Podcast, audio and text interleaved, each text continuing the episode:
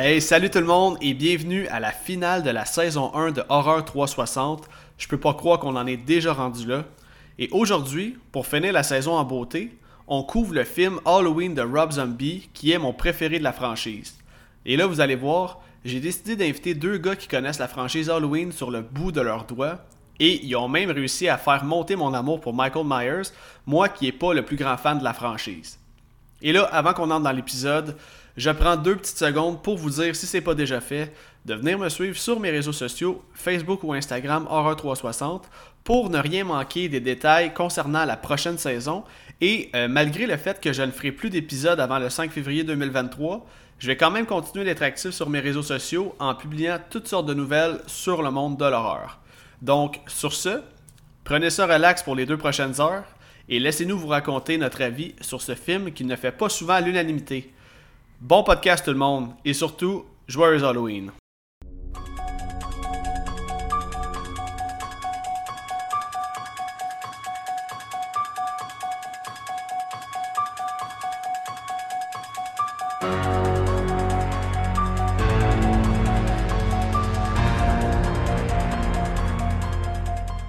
Cette semaine, j'ai le plaisir de conclure cette magnifique saison avec deux grands fans d'horreur. Le premier, vous le connaissez, c'est la deuxième fois qu'il vient au podcast. Je parle ici de Serge de Terreur sur le Pod. Et mon deuxième, c'est un des plus grands cinéphiles que je connaisse. Vous le voyez partout sur les pages d'horreur sur Facebook.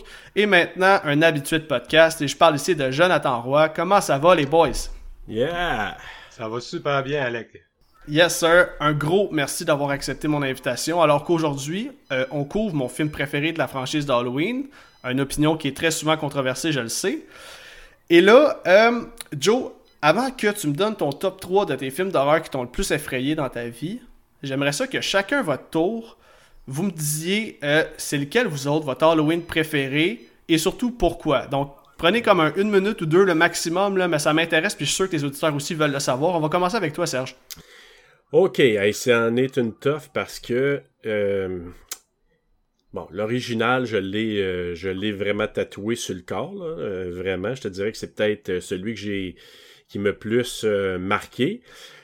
Mais bizarrement, celui que je regarde à chaque année automatiquement depuis je sais pas combien d'années de fil, c'est Halloween 3.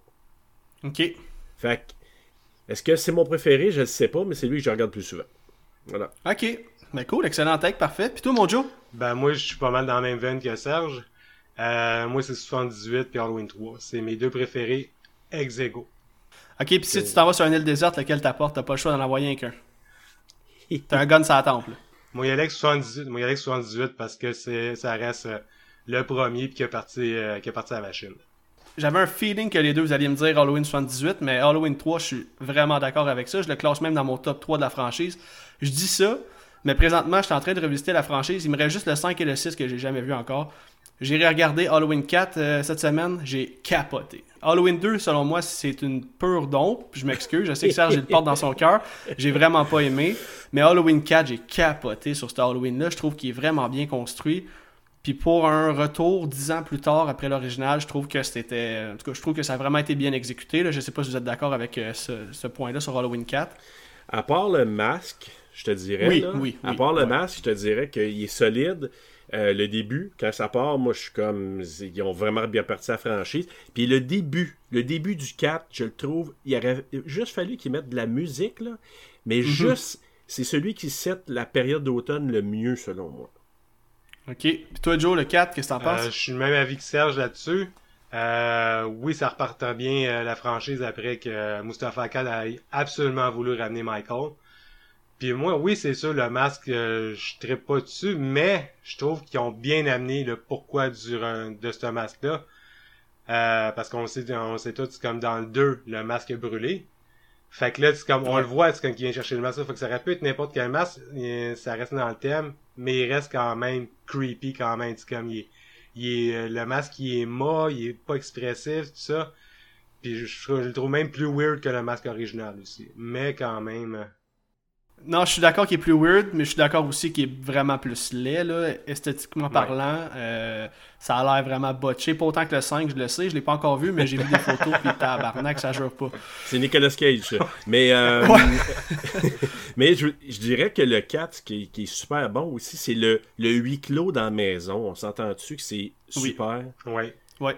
C'est vraiment bien réalisé. Puis j'ai vraiment aimé la performance de Daniel Harris, là, qui d'ailleurs, euh, j'en parle parce qu'on va la revoir dans le film qu'on va eh couvrir aujourd'hui.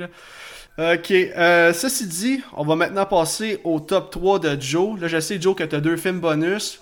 Tes films bonus, essaie de faire ça un peu plus rapidement. Par contre, ton top 3, ça m'intéresse. Euh, raconte-moi pourquoi ces films-là t'ont traumatisé, que ce soit quand tu étais jeune ou que ce soit récemment. Et c'est ça. Fait que défile ton top 3 puis explique-nous pourquoi. Parfait. Euh, je vais aller d'abord en ordre euh, décroissant. Dans le fond, le premier, ce serait Pet Cemetery. Pet Cemetery, c'est comme je l'ai écouté, mais comme euh, la plupart des fans d'horreur, beaucoup trop jeunes. Puis moi, l'élément qui me fait vraiment perturber dans ce film-là, puis c'était très jeune, c'était Church. Le style de chat de tabarnak. Le chat? Le chat. Church. Ok, ok. Oh, oui. Plus que, plus que Gage, plus que Zelda, ben, ils sont traumatisants. Mais les yeux jaunes de ce chat-là, puis la première, la première fois qu'on qu'on le revoit quand il revient des vivants, ça m'a marqué, là. C'est comme ça a fait, ok, c'est comme pendant un bout, c'est comme tu checkais les gars, euh, checkais les chats dans la rue, puis c'est comme, euh, ok, non, pas sûr, là. Vraiment pas sûr. Ok, cool. Hey, tu sais quoi, man? Je, regarde, je, fais, je fais une confidence, j'ai jamais vu Pet Cemetery. Par contre, pour ma saison 2, je vais avoir un nouveau segment qui va s'appeler le segment Géante, où à chaque début d'épisode, je vais euh, parler d'un film, un classique de l'horreur que j'ai mm-hmm. jamais vu, et là, le monde va pouvoir rire de moi en masse. Mais Pet Cemetery va faire partie de l'édition de la deuxième saison. Évidemment, il faut que je vois ça. Là. Je peux même pas croire que je l'ai même pas vu encore. Puis il y en a qui disent que le remake est aussi bon que l'original. C'est vrai, ça? Différent. Ben, différent, différent parce oui très différent même euh, c'est drôle parce que nous autres on vient de l'enregistrer là euh, pour Terra sur le pod là, Cemetery. L'original ou le remake? Euh, L'original. Ok. Mais on parle du remake aussi parce qu'on fait des comparables un peu. Puis moi, je l'ai pas aimé au départ, le, remake. J'ai vraiment pas aimé. Puis en le réécoutant back-to-back, j'ai apprécié. Je pense que c'est des affaires plus efficaces que l'original même.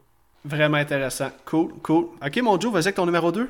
Numéro 2, euh, Eraserhead, David Lynch. Mm-hmm. Ça a été, ça a pas été mon premier David Lynch, mais ça a été celui qui me le plus marqué dans, dans mon début de cinéphilie. Quel film weird as way. Puis tout, comme euh, encore là, je l'ai écouté, comme je pense j'avais 12 ans, puis euh, juste l'atmosphère, tu C'est pas vraiment, comme proprement c'est comme de ce qu'on parle en général de l'horreur en général. Le monde ne considère pas vraiment comme un film d'horreur. Mais le contexte, ça, c'est de l'horreur. C'est comme euh, ça, ça raconte l'histoire banale d'un d'un homme qui travaille dans une compagnie, puis là qui commence une relation avec une petite femme, puis de tout ça, il y a un bébé. Mais quel bébé. Je veux pas trop spoiler, c'est pour le monde qui l'ont jamais vu, là, mais c'est comme c'est toute l'atmosphère de ça, puis c'était vraiment le premier film pour vraiment embarquer dans l'univers de ce réalisateur-là qui est David Lynch. Donc c'est vraiment comme un film qui est très psychologique, qui est weird, l'ambiance, tout ça, mais moi c'est vraiment comme l'aspect bébé puis le, weirdness, comme c'était vraiment me chercher, c'est comme déjà à, euh, comme je disais à 10-12 ans, c'est comme c'était marquant. Là, fait que c'est pas plus, plus épeurant que de dire que c'était juste un what the fuck, qu'est-ce que je regarde là. là.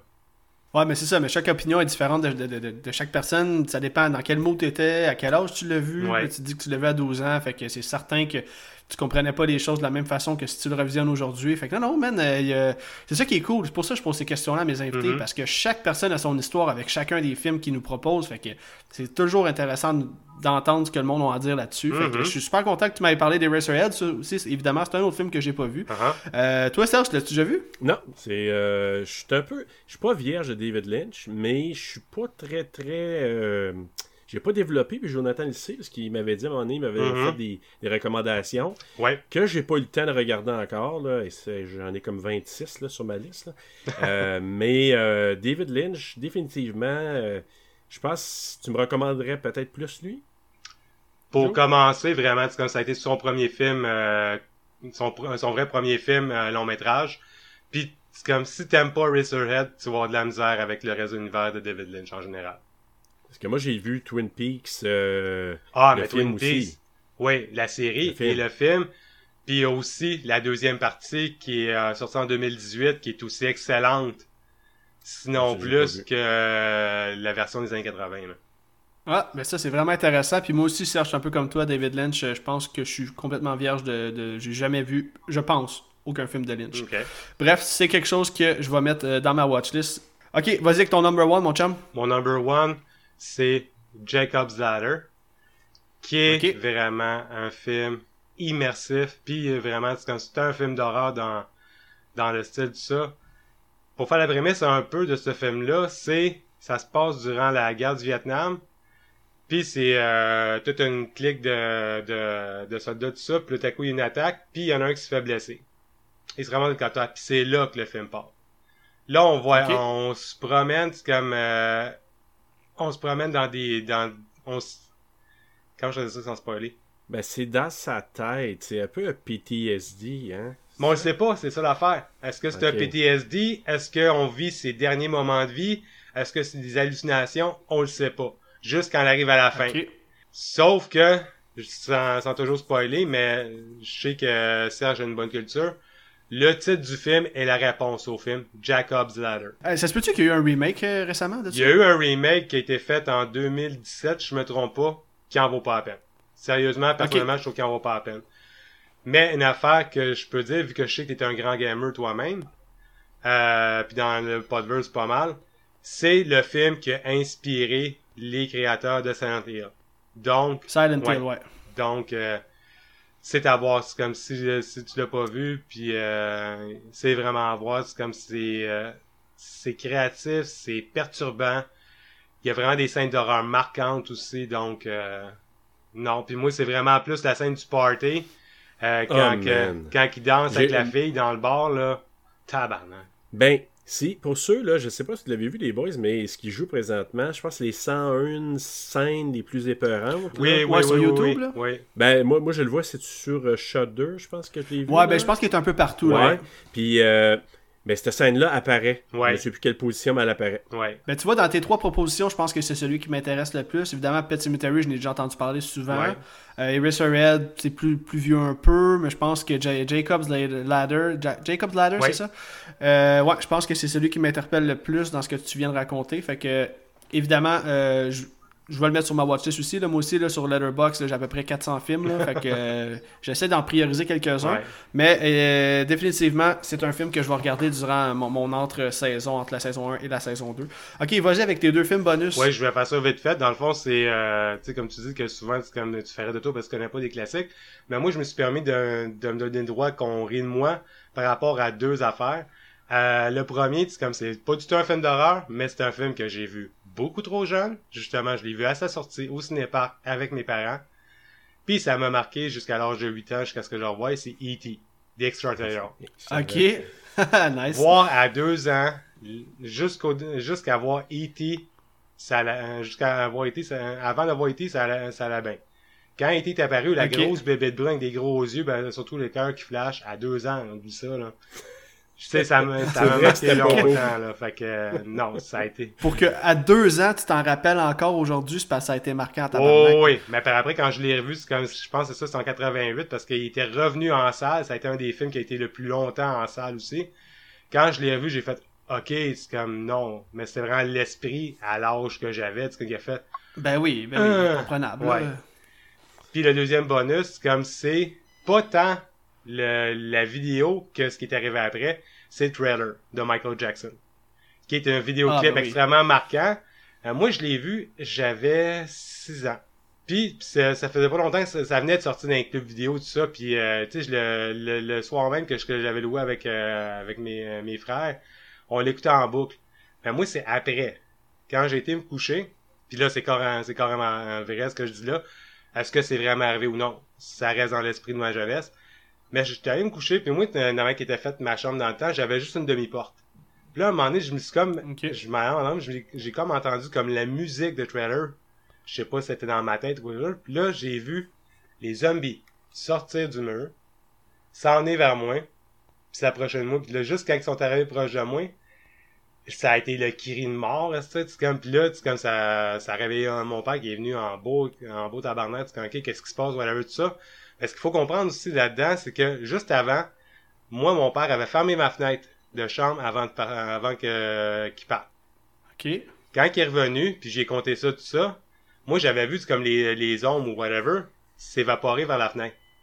Quand mon père il est rentré puis il est entendu ça pour savoir ce qui se passait, il m'a demandé Chris, pourquoi t'as réouvert la fenêtre? Je suis jamais sorti du lit. Tabarnak, ça donne des euh, le poil me lève. Euh, on racontait ça autour d'un feu puis euh, Ouais, c'est vrai. Hein? c'est vrai que c'est une bonne histoire de feu de camp, mais écoute, euh, il y a des affaires tellement impossibles qui se produisent dans la vie que why not?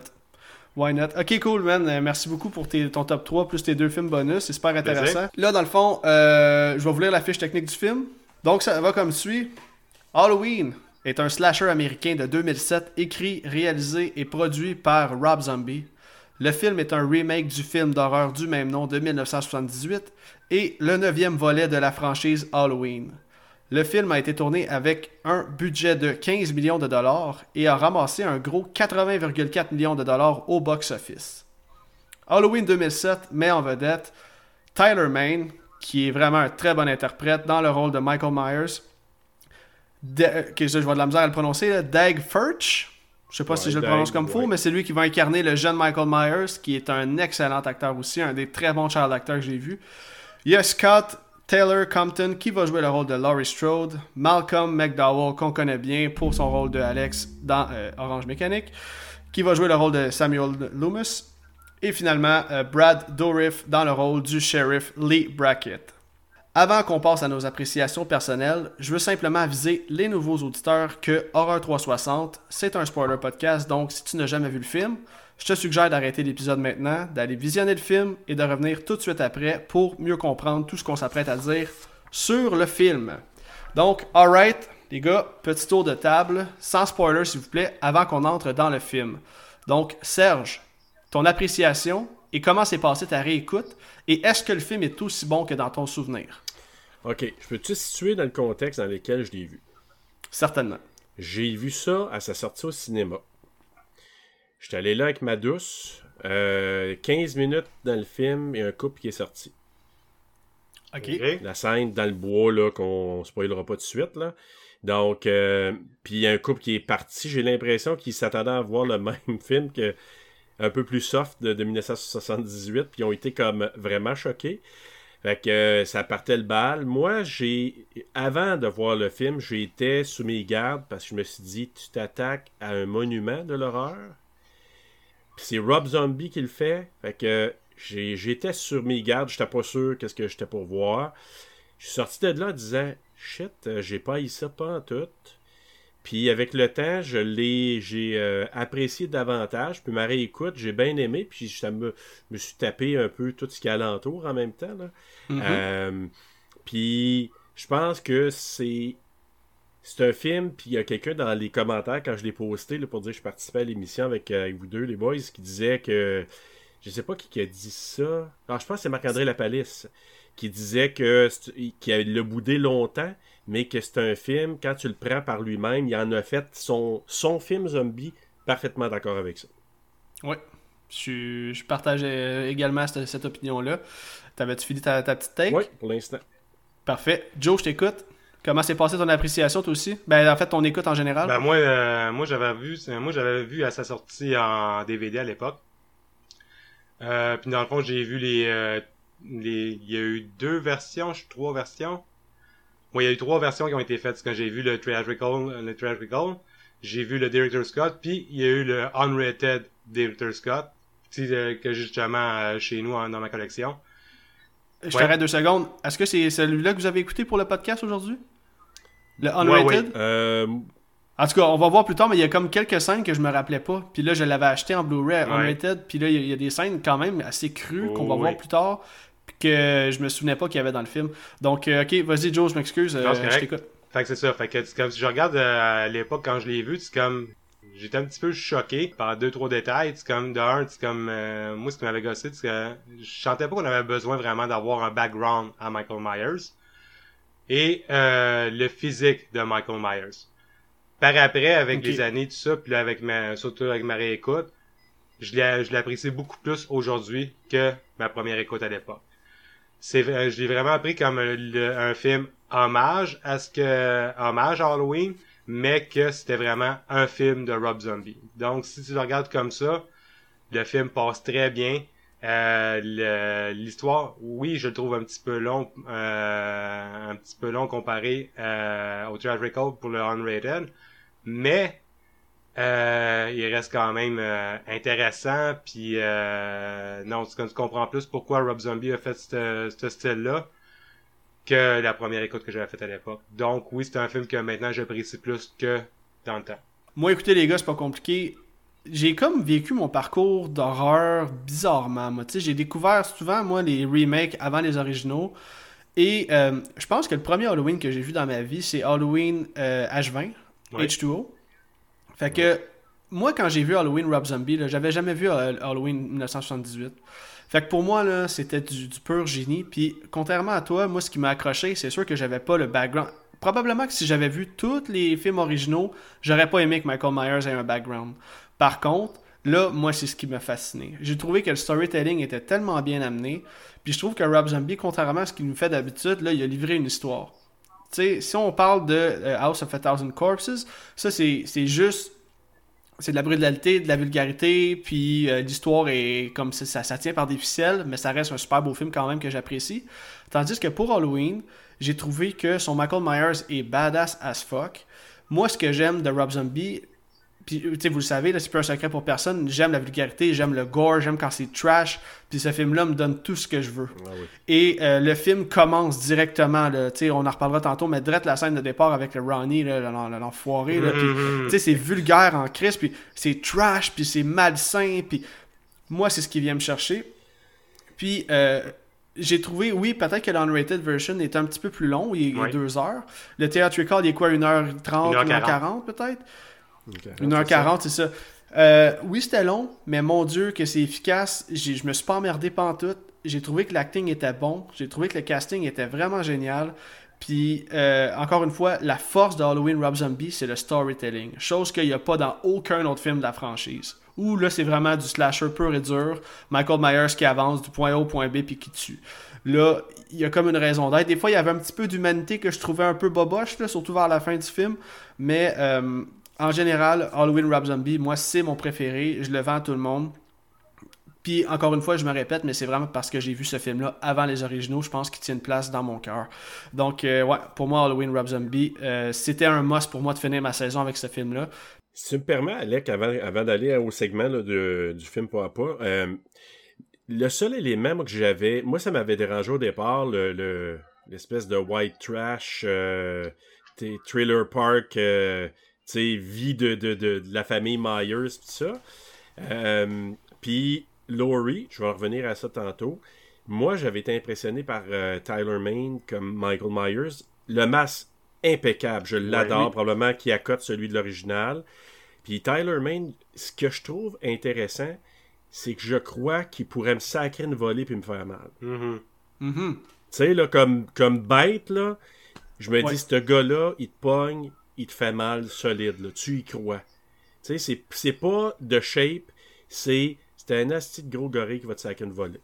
Ouais, il me fait penser à Jason dans Freddy contre Jason. Ah ouais. Imposant, grand, méchant, man, qui, quand il avance vers toi, tu te tasses. Mais c'était à ce moment-là, juste pour euh, finir sur ce que euh, Serge a lancé, c'est là-dessus que je te dis sur, ma, sur mes réécoutes par après. Tu sais, au début, je te disais, comme le physique de Myers me dérangeait, mais par après. Non, parce que justement, en le prenant comme un film de Rob Zombie, là, tu comme, puis en prenant comme l'histoire du background, tu comprends le pourquoi. Puis à ce moment-là, le Myers de Taylor Main est crédible, fonctionne, puis euh, il l'a très bien, tu comme, puis justement comme qu'il dit, c'est comme ça fait de c'est comme il euh, n'y a pas de côté vraiment surnaturel là-dedans, c'est vraiment une machine à tuer, puis tu y crois. Totalement d'accord. Totalement d'accord. OK, là, dans le fond, qu'est-ce qu'on va faire, les gars? Euh, on va faire un pas à pas. Par contre, on va y aller. Euh, je veux vraiment qu'on. La première partie de la description du film va vraiment être mise sur l'emphase de, euh, du début du film jusqu'à temps que Michael devienne un adulte. Fait que moi, je trouve que il y a beaucoup de points décortiqués dans la scène d'introduction qui dure une vingtaine de minutes, je pense, dans le film. Donc, je vais y aller avec des points en mhm. rafale. anyway, vous connaissez la formule, vous avez quoi dire, vous me coupez, puis on en discute. Donc, euh, ça va comme suit. L'intro du film, ça commence tout simplement. euh, dans le fond, on voit la famille Myers dans leur euh, train de vie quotidien. Comme j'ai raconté tantôt, euh, on voit Michael dans sa chambre qui a déjà des traits de psychopathe, qui est en train de faire du mal à des souris. Euh, ensuite de ça, on voit la mère. euh, D'ailleurs, que euh, Sherry Moon Zombie, c'est probablement son meilleur rôle en carrière. D'accord. Parce que oui, moi. Ouais. Elle est vraiment, vraiment incroyable dans ce Mhm. rôle-là. Autant qu'on y croit qu'à un moment donné, ça va devenir touchant, on va en revenir, mais euh, j'ai trouvé qu'elle a livré une nasty bonne performance. Puis, euh, je- saviez-vous aussi qu'au départ, elle était censée jouer le rôle de euh, Linda? Oui, Ouais. Ouais, elle était censée jouer le rôle de Linda, puis c'était censé être Daniel Harris qui jouait le rôle de Laurie. exact. Finalement, euh, en tout cas, on- il est arrivé avec le casting qu'on voit présentement. Donc c'est ça, on voit la maison, et là, il y a Ronnie, la petite pourriture de, de, de BS, de tout ce que tu voudras, qui est vraiment là, trash as Cochon. fuck. Ah ouais. Qui, qui a des. qui- Ah ouais, tu sais, là, qui. Comment qu'il est colon, là, à caler la fille de, de, de Sherry Moon, de Euh, dire oui. qu'elle a un beau petit cul, puis. euh, Non, mais c'est là que tu reconnais le talent de William Forsythe. Ça fait longtemps que je suis cet acteur-là, puis oublie ça, c'est comme c'est du bonbon ça là-dedans. Là. C'est écœurant, hein? Pour vrai, je le connaissais pas, mais je, me- je me souviens pas de l'avoir vu dans un autre film que ça. Mais je pense qu'il Euh, joue dans Evil, Devil's Reject. Oui, c'est. Oui, c'est lui qui fait le, le frère. Le police, frère hein? du policier qui s'est fait tuer dans House of Thousand Corpse. C'est ça. Ok, ok. Mais ce qui est cool de Rob Zombie, c'est que ça me fait penser un peu à Adam Sandler, qui a toujours un peu sa même gang, là. Exact. Ben, Oui. Rob Zombie, il a toujours comme ses, ses acteurs fétiches, là. Puis justement, lui en fait partie. Ken Forey, qu'on va voir un peu plus tard. Euh, en tout cas, il y en a plusieurs, là. Mais moi, ça, je, trouve que c'est ça, ça qui se démarque des autres Halloween. Puis c'est le- trademark de Rob Zombie, c'est le, le- trash, la vulgarité, puis ça part de même dans le film. Là, c'est ça, euh, il, va, il va tout décoller ça à la table, il va dire Tu vas ramasser Puis, euh, En tout cas, il il l'a juste trop bien. Moi, je suis comme fasciné par ce trou de cul-là. Dans, dans... il- ok, j'ai même marqué la phrase qui m'a vraiment fait rire. Il va dire I'm gonna skull fuck this bitch. Rien de moins, là. Et... Juste, juste un point vite fait, justement par, par rapport à Ben William oui. Forsythe. Tu sais, on, on remarque, c'est comme ça, à un moment donné, c'est comme Sherry Moon, euh, elle lui dit, euh, ah, euh, you fuckers, c'est comme, why you gonna get a job? Ah, do you see, I'm fucking broke, euh, quelque chose comme ça? Mais pour savoir, dans, le scénario, il était supposé seulement avoir le bras dans le plâtre puis les deux doigts. Mais, avant le tournage, il s'est cassé la jambe. Donc, le plâtre qu'on voit dans le film, c'est vraiment son vrai plâtre. Ouais, ça, je l'avais vu aussi. Mais ouais, merci de le mentionner parce que je l'aurais skippé. Euh, ok, ensuite de ça, ben, c'est ça, la sœur, va aller chercher Michael. Euh, lui, il porte toujours son masque dans son visage, son masque de clown. Et euh, évidemment, il se fait intimider ben raide par Ronnie, le, le gros trou de cul. Ah, mais moi, ouais, mais attends une minute. Moi, là, c'est une passe. Moi, ça me fait rire. Il est là. Hey, Michel. Ouais. Ouais, Michel Labelle. Michel Labelle. euh, tu sais, il l'intimide, puis. Est-ce qu'il l'a mérité ce qui arrive après? Oh, Ah, ouais. tellement, Ah, tellement. Puis pas juste lui, le, le gars qui mange une volée dans le bois aussi, on va en revenir Ouais. dans pas long. Là. Fait que c'est ça, dans le fond, j'ai écrit aussi que l'ambiance Halloween est vraiment on point dès le départ du Oui. film. Et l'ambiance d'automne, les feuilles, le vent, euh, chose que je veux vraiment faire une parenthèse, je veux pas qu'on parle de Halloween Ends, là, mais Halloween Ends n'a pas cette atmosphère-là recherchée. Il y a plusieurs points forts, points faibles, là. on n'est pas ici pour discuter Non. de ça, mais l'ambiance Halloween était niet nada, puis dans Halloween Rob Zombie, c'est moi, c'est vraiment bien exécuté. C'est aussi le premier Halloween de toute la franchise, évidemment, où on va entendre Michael Myers parler. Mhm. Euh, puisqu'on le voit, on voit son background et évidemment il n'y a pas de masque tout le temps. Et là, euh, on se transporte à l'école. Michael se fait bully. Et euh, sur le fait que sa mère c'est une prostituée, j'en passe, ils vont lui dire encore une fois des hosties d'affaires trash. C'est là qu'on va avoir aussi l'apparition de Loomis, qui, euh, dans le fond, là c'est ça, je skip des bouts, là, je vous l'ai dit, là, c'est moins détaillé que d'habitude. Mais euh, c'est ça, Loomis fait son, son apparition, il a été appelé parce que, dans le fond, ils ont trouvé euh, un chat mort et des photos d'animaux morts dans le sac de. Michael. Et euh, c'est ça, dans le fond, sa mère euh, va venir à l'école. Mhm. Ouais, c'est ça, un petit mardi, là, euh, ben tranquille. Et c'est là que. Euh, C'est-tu là que- Ok, non. Attends, je, suis comme perdu dans mes notes, mais c'est pas là. C'est-tu déjà passé le bout tout ce qui se bagarre dans les toilettes? C'est Euh, juste je avant. c'est C'est juste avant. c'est juste Oui, c'est avant, ça. oui, exact. Ok, c'est ça. Dans le fond, c'est pour ça que, que Loomis vient, là.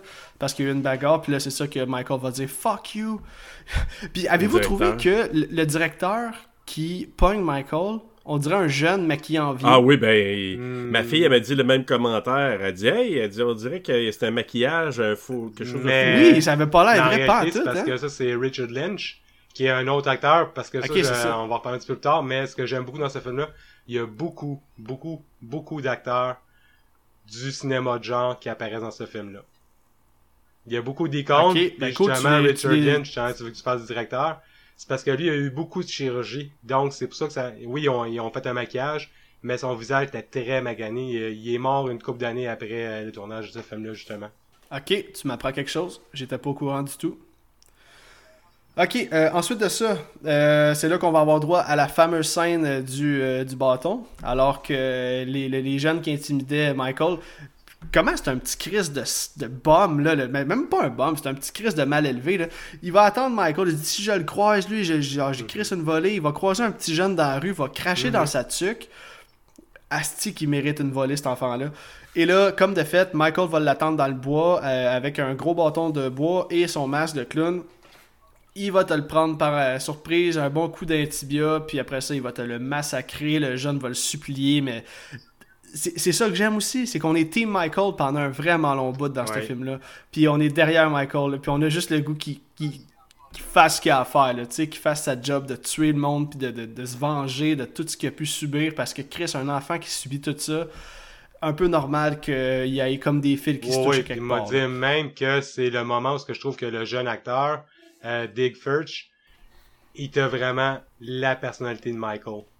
Tu sais, c'est comme quand il fesse, il fesse, il vrai. fesse, après ça, il, quand l'autre il broye, tu dis non, stop, stop. Il lève son masque, il le regarde. La froideur, le visage qu'il a à ce moment-là, puis il rebaisse son masque. Non, là, tu, il était on point. Je peux-tu parler de l'acteur? Parce que Rob Zombie disait dans un commentaire que euh, Dave Farch, il était bon, mais dans cette scène-là, il, il vantait énormément Daryl Sabera. Le jeune qui mange une volée? Ouais, il disait qu'il a tellement bien vendu que c'est ça qui fait la scène. Et par moment, c'est pas Dave Farch qui fesse, euh, tu sais, quand il donne Mhm. des coups, là. Ok. Parce qu'il avait peur qu'il frappe d'un noix ou ailleurs, là. Parce qu'il il dit que c'est le, le gars de 10 ans le plus désorganisé, en tout cas le moins bien euh, coordonné, ou je sais pas comment dire, ouais. qui a une ouais, moins bonne comprends. coordination. Fait qu'il dit, j'avais peur qu'il dit ramène un coup d'un noix. Fait qu'il dit, c'est une doublure là, qu'il frappe. Ah ouais. Et Sabara l'a tellement bien vendu que tout le monde ne voyait que du feu. Puis euh, Sabara, juste pour dire, ceux qui ont connu Spy Kid, c'est lui qui faisait le petit gars dans Spy Oui, Kid, là, ok. dans le, le film.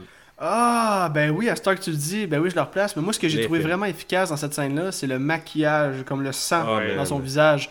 Il y, a, il, y a, il y a- il y a déjà comme les yeux pleins de sang, puis je sais pas, moi, c'est- je me souviens que la première fois que j'ai vu ce film-là à sa sortie, je pense que c'est- le maquillage qui m'avait traumatisé, là, plus que le geste en, en Mhm. question. Là. C'est- Non, mais c'est vrai qu'il vend vraiment bien. À ce temps que tu le dis, j'avoue que c'est pas tant ce qu'il fait. C'est juste parce qu'on est tellement emballé par le, le- le- le sentiment de vengeance, puis on est comme, ah ouais, mon gars, colis en une Ah ouais. que euh, tu viens oublier la performance de l'autre, mais Ouais. Euh, juste, tu me permets, euh, euh, quand je veux juste amener le point de la musique qui part quand il part à la course, Michael, tu sais, quand il saute, parce que sa mère, quand- puis là, ça part la musique. La musique est similaire, mais il y a un petit, il y a un petit quelque chose dedans de, je sais pas, une distorsion Ouais. qu'il en Ouais. fait un peu sa version à lui. Puis, savez-vous, euh, je sais pas, on l'a pas nommé, mais savez-vous qui a fait la musique? Puis ça va, tu vas aimer ça, je pense, Alex. C'est Vas-y, je t'écoute. Tyler Bates. C'est qui Tyler Bates, à part d'avoir fait la musique des 4 John Wick? OK, ouais. Oh boy, tu m'en poses une bonne. OK. Il a fait la musique de Dawn of the Dead que t'adores. Oui, c'est vrai. Ok, ben oui, certainement. Donc, il a fait la série, là, vraiment toutes les séries. Il a fait Halloween 2 aussi, Drop Zombie, donc il a été fidèle aussi. Mais il a fait euh, Les Gardiens de la Galaxie. Il a fait euh, Deadpool 2. Et surtout, il a collaboré pour faire la musique de X. Ah. Oh shit! Tyler Bates. Fait que retenez Tyler. Bates, il en a fait, là j'en passe, là, mais il en a fait un shitload de musique. Fait que, il, euh, il y a quelque chose, là, puis euh, oui, c'est lui qui a fait, qui a arrangé cette petite musique-là. Il voulait le faire un peu dans l'univers de zombies, puis a amené une petite sonorité dérangeante. Ok. Ouais. Ok, non, ben non, je savais pas ça. Ben, je, vais, je, vais aller, je vais aller faire ma recherche parce que s'il a fait X, je me demande s'il a travaillé sur Pearl aussi. Euh, Je sais pas. parce que la musique dans Oh, Pearl, oui. oh my god, c'est quelque chose. C'est quelque chose. C'est rare que je remarque la musique dans un film, là, mais Pearl, là, ouf, trame sonore incroyable. Bref, je vais en reparler dans un autre épisode. Ok, revenons à nos moutons. Donc, après que l'autre bum ait mangé une volée, on se transporte au soir. Et euh, Michael, c'est le soir de l'Halloween. Il va aller ramasser des bonbons. Sa soeur, elle veut pas.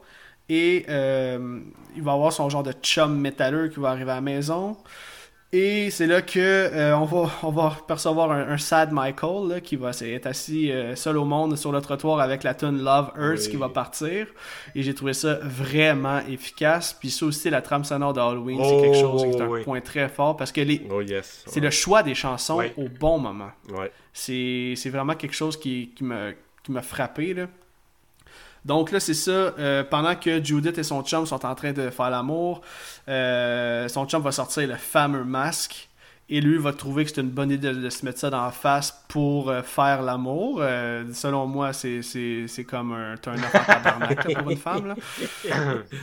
Avec raison, elle va lui dire que ça ne tente pas, tu sais. Ben, pour le masque aussi, Zombie, encore là, il disait que il avait mis ça dans un sac. Le sac était censé d'être le nom du magasin, le même magasin que l'original que Michael lui avait été volé. Ah. Mais ça apparaît pas, là, on le voit pas à l'écran. Il dit malheureusement on le voit pas, mais il dit que c'était censé être ce sac-là pour représenter, faire un petit clin d'œil à l'original. Ok. Ben, quand même. J'ai trouvé quand même que c'était super bien amené, euh, que, que ce soit un autre personnage. Ça m'a fait penser un peu à Shelly dans Friday the 13 3. C'est comme que Ouais. c'est grâce à lui que le- le personnage a son masque. Ok, donc là c'est ça. euh, là, le soir, euh, Michael revient de faire son trick or treat. On le voit pas vraiment aller ramasser les bonbons, mais il est à la table puis il mange ses petits bonbons.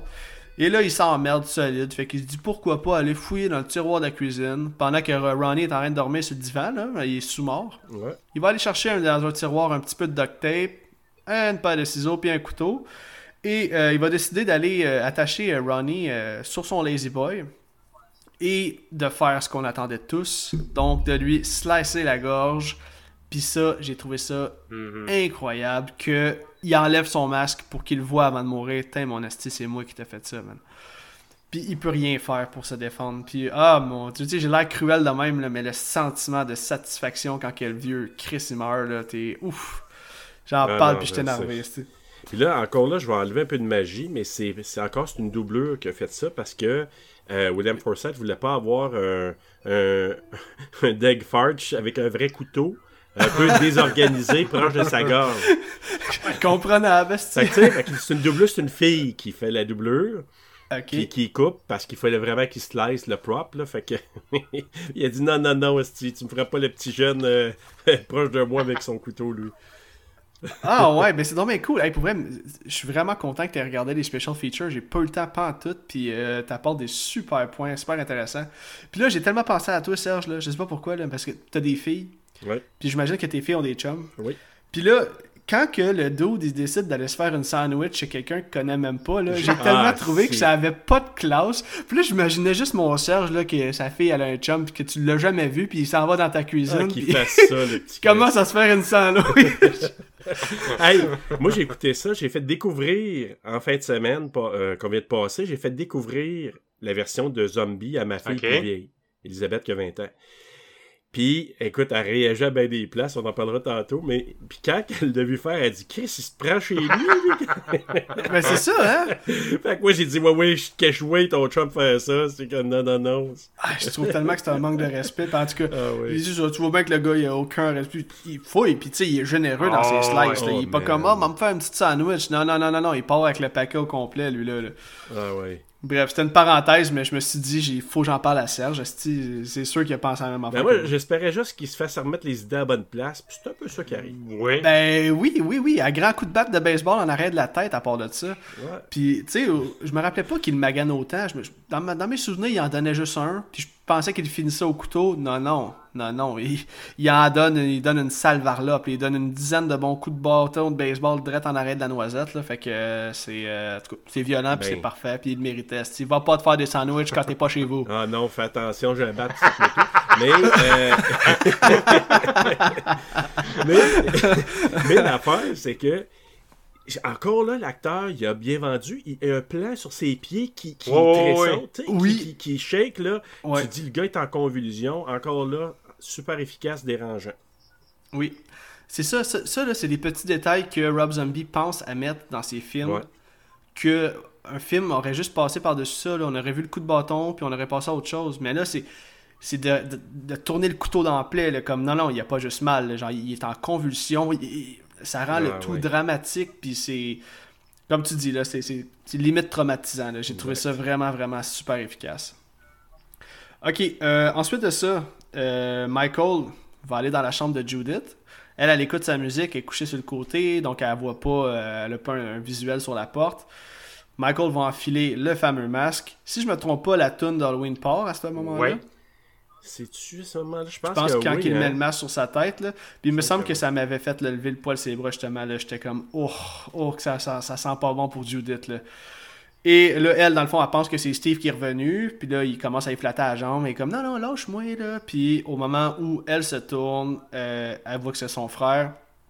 Il va la poignarder direct dans le ventre.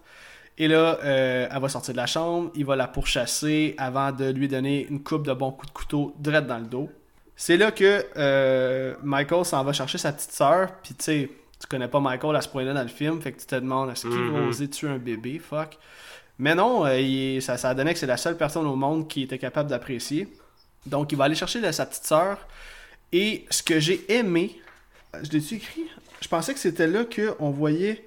Ah non, ben non, non, dans le fond, je l'ai skippé. C'est quand il était assis sur le trottoir, quand on voyait comme un Michael Trist, puis on voyait euh, Sherry Moon qui était en train de danser. Oui, c'est ça, ouais. C'était comme le contraste des, vraiment du malheur de ces deux personnes-là qui sont obligées de faire quelque chose Ouais, ouais, ils sont dans une situation pas évidente. Elle est obligée de danser pour faire vivre la famille. Le soir de l'Halloween, elle peut pas euh, faire quelque chose avec son fils. Elle laisse avec sa fille qui, elle, euh, s'en fout ben, c'est ça, ça faisait un beau parallèle. Parce que je vois justement la mère, comme Serge dit, c'est comme qui fait la job qu'elle aime pas pour essayer de souvenir aux besoins de la famille. Puis tu vois Michael, tu, que, tu comprends, c'est comme la solitude de cet enfant-là. Tu sais, sa soeur l'ignore, le beau-père le traite comme de la merde sa mère a, a bien beau essayer, mais elle, elle travaille pour faire vivre. Fait que c'est ça qui donne le parallèle de la solitude puis de, de, de, de, la, détresse de ces deux personnages-là. Ben, tu vois, tu le décris vraiment mieux que... C'est exactement ce que je voulais dire.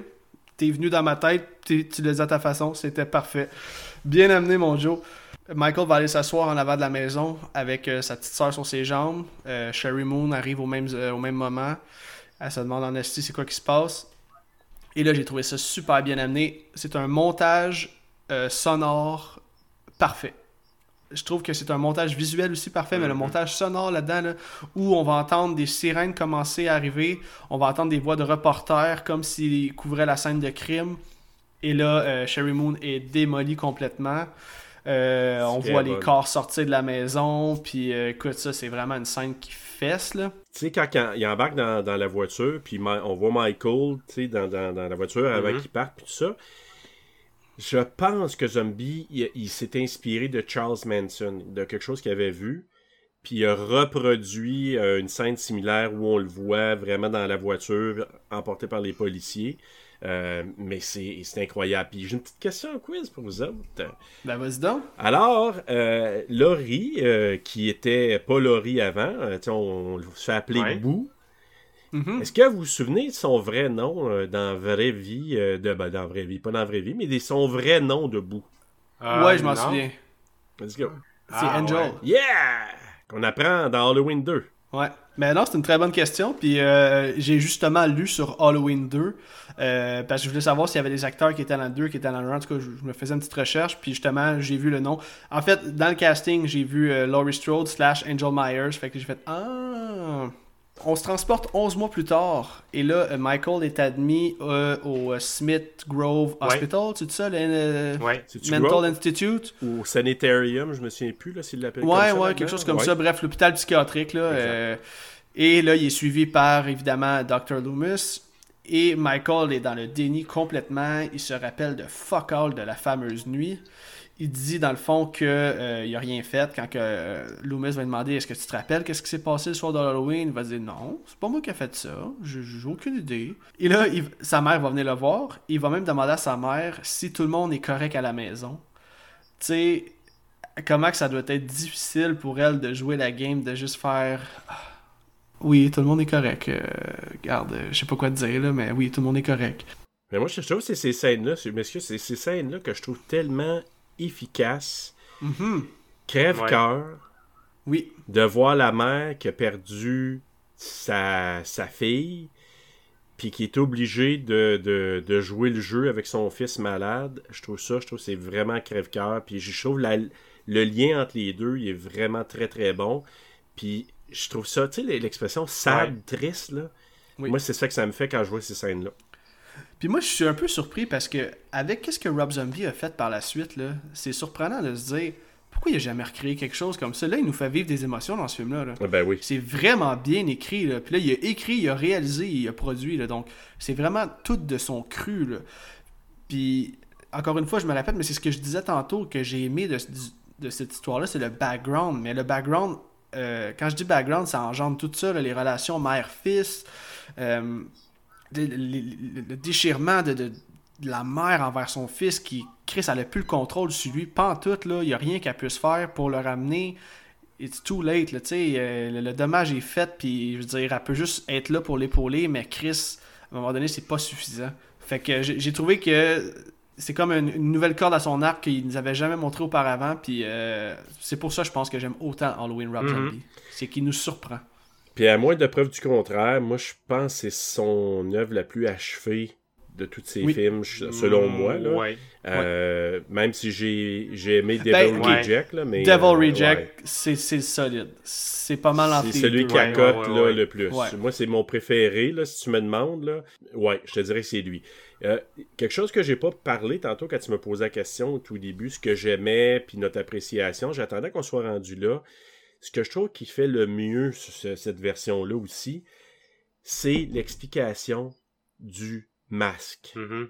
Le fait qu'il se fabrique ses masques, qu'il dit à sa mère pourquoi il porte un masque, quand il parle aussi à, à Loomis, euh, quand il se fait interroger là, pendant je sais pas combien de fois, puis les tapes, puis tout ça la façon qu'il en parle, le vide intérieur, que ça, ça lui permet de se camoufler, ça lui permet. Je trouve que dans le côté réel, parce que l'autre c'était surnaturel en 78, mais le côté réel, je trouve que ça explique tellement bien la l'espèce de ben, la raison pour laquelle Michael à chaque fois qu'il mm-hmm. tue il met son masque il disparaît il non carrément ça exact il dit que ça lui fait un genre de, de pas d'abri, mais comme euh, c'est comme si ça devenait euh, sa carapace. Mais il y a une belle analogie là-dedans parce que justement, ça joue beaucoup sur la psyché du personnage. C'est la psychologie tout ça, puis justement, c'est comme c'est quelque chose qui se reflète en psychologie en général. Euh, tu sais, le, le, phénomène du masque. Tu sais, c'est comme tu sais, dans le fond, en portant le masque, ça, c'est comme si ça excusait ses gestes. Tu sais, euh, c'est pas, c'est pas Michael qui fait les meurtres, c'est vraiment, c'est comme, cette noirceur-là, ce personnage-là. Ah oui, puis c'est. Moi, en tout cas, je trouve que c'est c'est un des éléments les plus réussis, selon moi, là, de, dans le film. C'est cette explication-là que on n'avait pas trop. On le devinait dans l'original, mais on n'avait pas beaucoup d'explications. Tu sais, OK, il met son masque, il l'enlève, ça semble le déranger. J'aurais pensé qu'il aurait joué plus là-dessus, moi, encore, dans dans le dernier Halloween, puis finalement, en tout cas, on ne rentre pas là-dedans, mais j'ai pas. Euh, c'est ce que j'ai été. J'ai été déçu un peu sur cet aspect-là. Les mhm. zombies l'ont super bien fait avec cette partie-là. Non, je suis 100% d'accord. Mais écoute, ce que tu viens de mentionner, j'allais le dire un petit peu plus tard, mais juste avant qu'on entre dans la scène euh, de l'explication des masques, on est présenté au personnage de Danny Trejo, puis je veux en parler parce que Chris est attachant, ce personnage-là. Puis, tu sais, dans le fond, lui, ça se trouve être le comme de concierge, de son veut, puis il va aller comme dans le, bord de la fenêtre à Michael quand c'est un enfant encore, puis il dit écoute, fais-toi-en pas, ok, il dit c'est juste quatre murs, là. apprends à vivre dans ta tête, puis tu vas voir que tu vas être libre, tu vas pouvoir aller où ce que tu veux, puis il dit laisse-toi pas comme freiner par ces murs-là. Puis il dit, tu sais, il, est tellement paternel comme. Oui, mais j'apporterais quelque chose de plus profond là-dessus parce que justement, je trouve que ce scène-là a fait très personnel à Danny Trejo. Parce que Danny Trejo, avant de devenir acteur, c'était un, c'était un bum. Il a fait la prison au Mexique. Il l'a vécu, la merde. Il a même fait un excellent documentaire sur sa, sur sa vie passée. Puis ça, je trouvais que ça, justement, il jouait tellement bien parce que justement, il était capable de mettre des mots là-dessus parce qu'il l'a vécu lui-même. Donc, ça rendait la scène encore plus crédible, encore plus touchante. Ça me surprendrait même pas que c'est celui qui a écrit ses propres lignes, tellement que c'est une histoire euh, euh, proche de lui. C'est une histoire que lui-même a vécue. Puis encore une fois, ce que tu racontes, c'est clairement un clin d'œil de la part de Rob Zombie qui a dit mm-hmm. Écoute, je sais ce que tu as passé au travail, mon Danny, comme je vais te donner un rôle semblable à ce que tu as vécu. Puis il véhicule tellement bien dans, sa transmission du message, puis t'es comme, qu'est-ce que c'est bien dit, puis mm-hmm. c'est senti. Tu vois que c'est sincère. Puis euh, non, c'est ça. Pour, ça reste un film d'horreur, tu peux passer par-dessus ce qu'il dit, mais de vouloir épauler un jeune qui est en dedans malgré tout ce qu'il a fait, euh, il comprend que tout le monde a droit à une deuxième chance. Puis en tout cas, je trouve que c'est super. Euh, ouais. C'est un beau message au final. fait que... Ouais, mais cette scène-là, là, par exemple, je l'ai remarqué cette fois-ci. Je pense que c'est une des scènes majeures qui explique euh, le silence de Michael pour le reste euh, du, euh, du, film. Oui, oui, oui, oui, oui. Ok. Ah, parce qu'il dit d'apprendre à vivre dans sa tête, genre? Exact. Ok, ben oui, ben oui, ça fait du sens. personne ne va pouvoir t'atteindre comme ça. Tu restes à l'intérieur de toi. c'est toi qui contrôle ça. Puis après ça, il arrête de parler à un moment donné. Tout, tu sais, complètement. Fait que moi, là, j'ai remarqué ça. Je dis, ah ben, Chris, hey, ce qu'il vient de lui dire, là, je pense que c'est ça la clé qui fait que Michael, il entend ça. Puis quelques temps après, il mature ça. Oui, et même Loomis, il, il fait quasiment, il dit quasiment, ce qu'il dit, on comprend pas, ça fait comme deux semaines qu'il dit plus un mot, qu'on dirait qu'il est absent. Fait que non, ça fait très logique ce que tu dis là. C'est vrai, c'est très vrai. Puis en fait, euh, par contre, juste avant qu'il arrête de parler, on va avoir droit à une autre belle scène super intense, puis probablement la meilleure scène du jeune acteur euh, Deg Furch.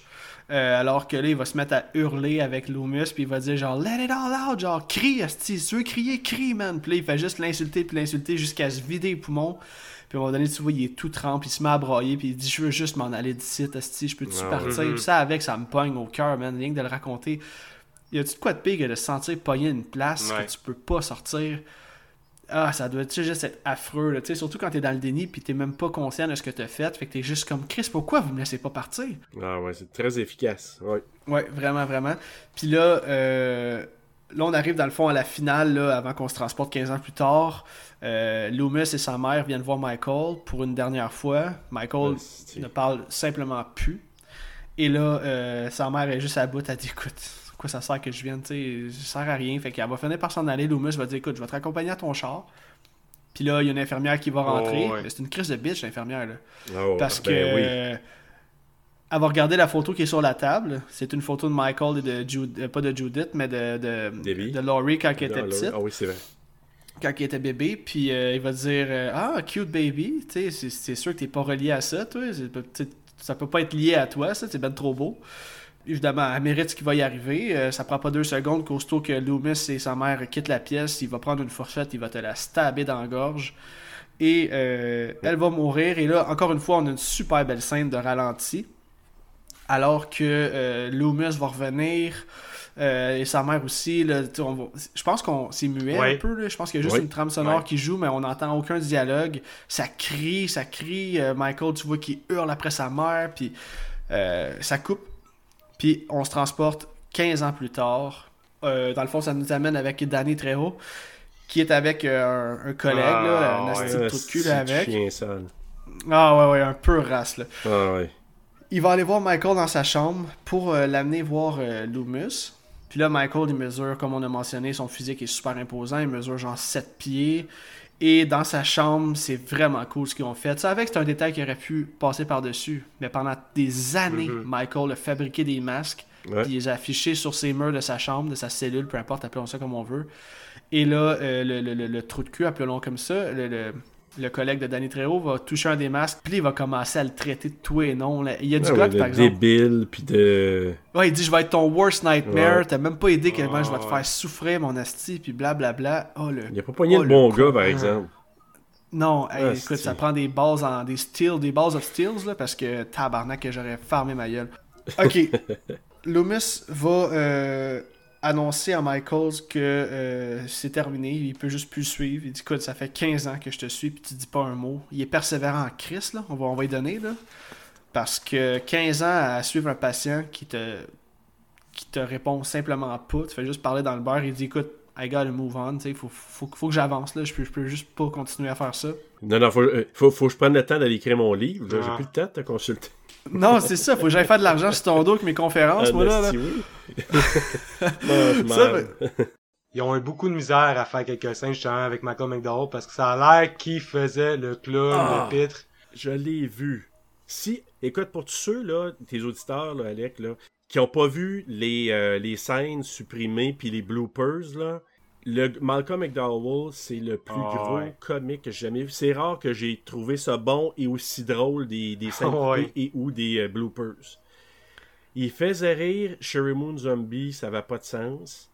Puis tu sais, la scène justement dans le bureau là, avec le directeur, là, écoute, il disait toutes sortes d'insanités. Elle, elle pissait, là. Ah ouais. Ah ouais, Ah, Chris, j'ai même pas vu écoute, ça. euh, il disait des affaires genre euh, Hey, ton gars, c'est un cra- un nut case, pis tu sais, pis là, elle, elle, pff, tu sais, qu'elle m'a bosse. Puis à un moment donné, il dit C'est un, un genre de psycho. En tout cas, il sort toutes sortes d'affaires, puis elle, elle peut plus se retenir. Écoute, à un moment donné, dans- avec Sheriff Brackett dans le char, il commence à parler de toutes sortes d'affaires de, de, de cul. Puis pour couronner le tout, il sait pas que ça tourne. Il dit Ah, ça tourne. Puis là, à un moment donné, il dit J'espère que les, euh, les Weinstein verront pas les Dailies. Il dit Je suis faite de Ouais. tabarnak. ah, C'est vrai, c'est les Weinstein bon. qui produisent ça aussi, hein, faut le mentionner. Fait que c'est pour ça qu'on voit beaucoup de tits. Voilà. Et euh, eux autres, c'est. Ça me prend au moins trois paires de Ah, boules au ouais. demi-heure, sinon on n'est pas là. Ah, et, euh, ils ont réussi.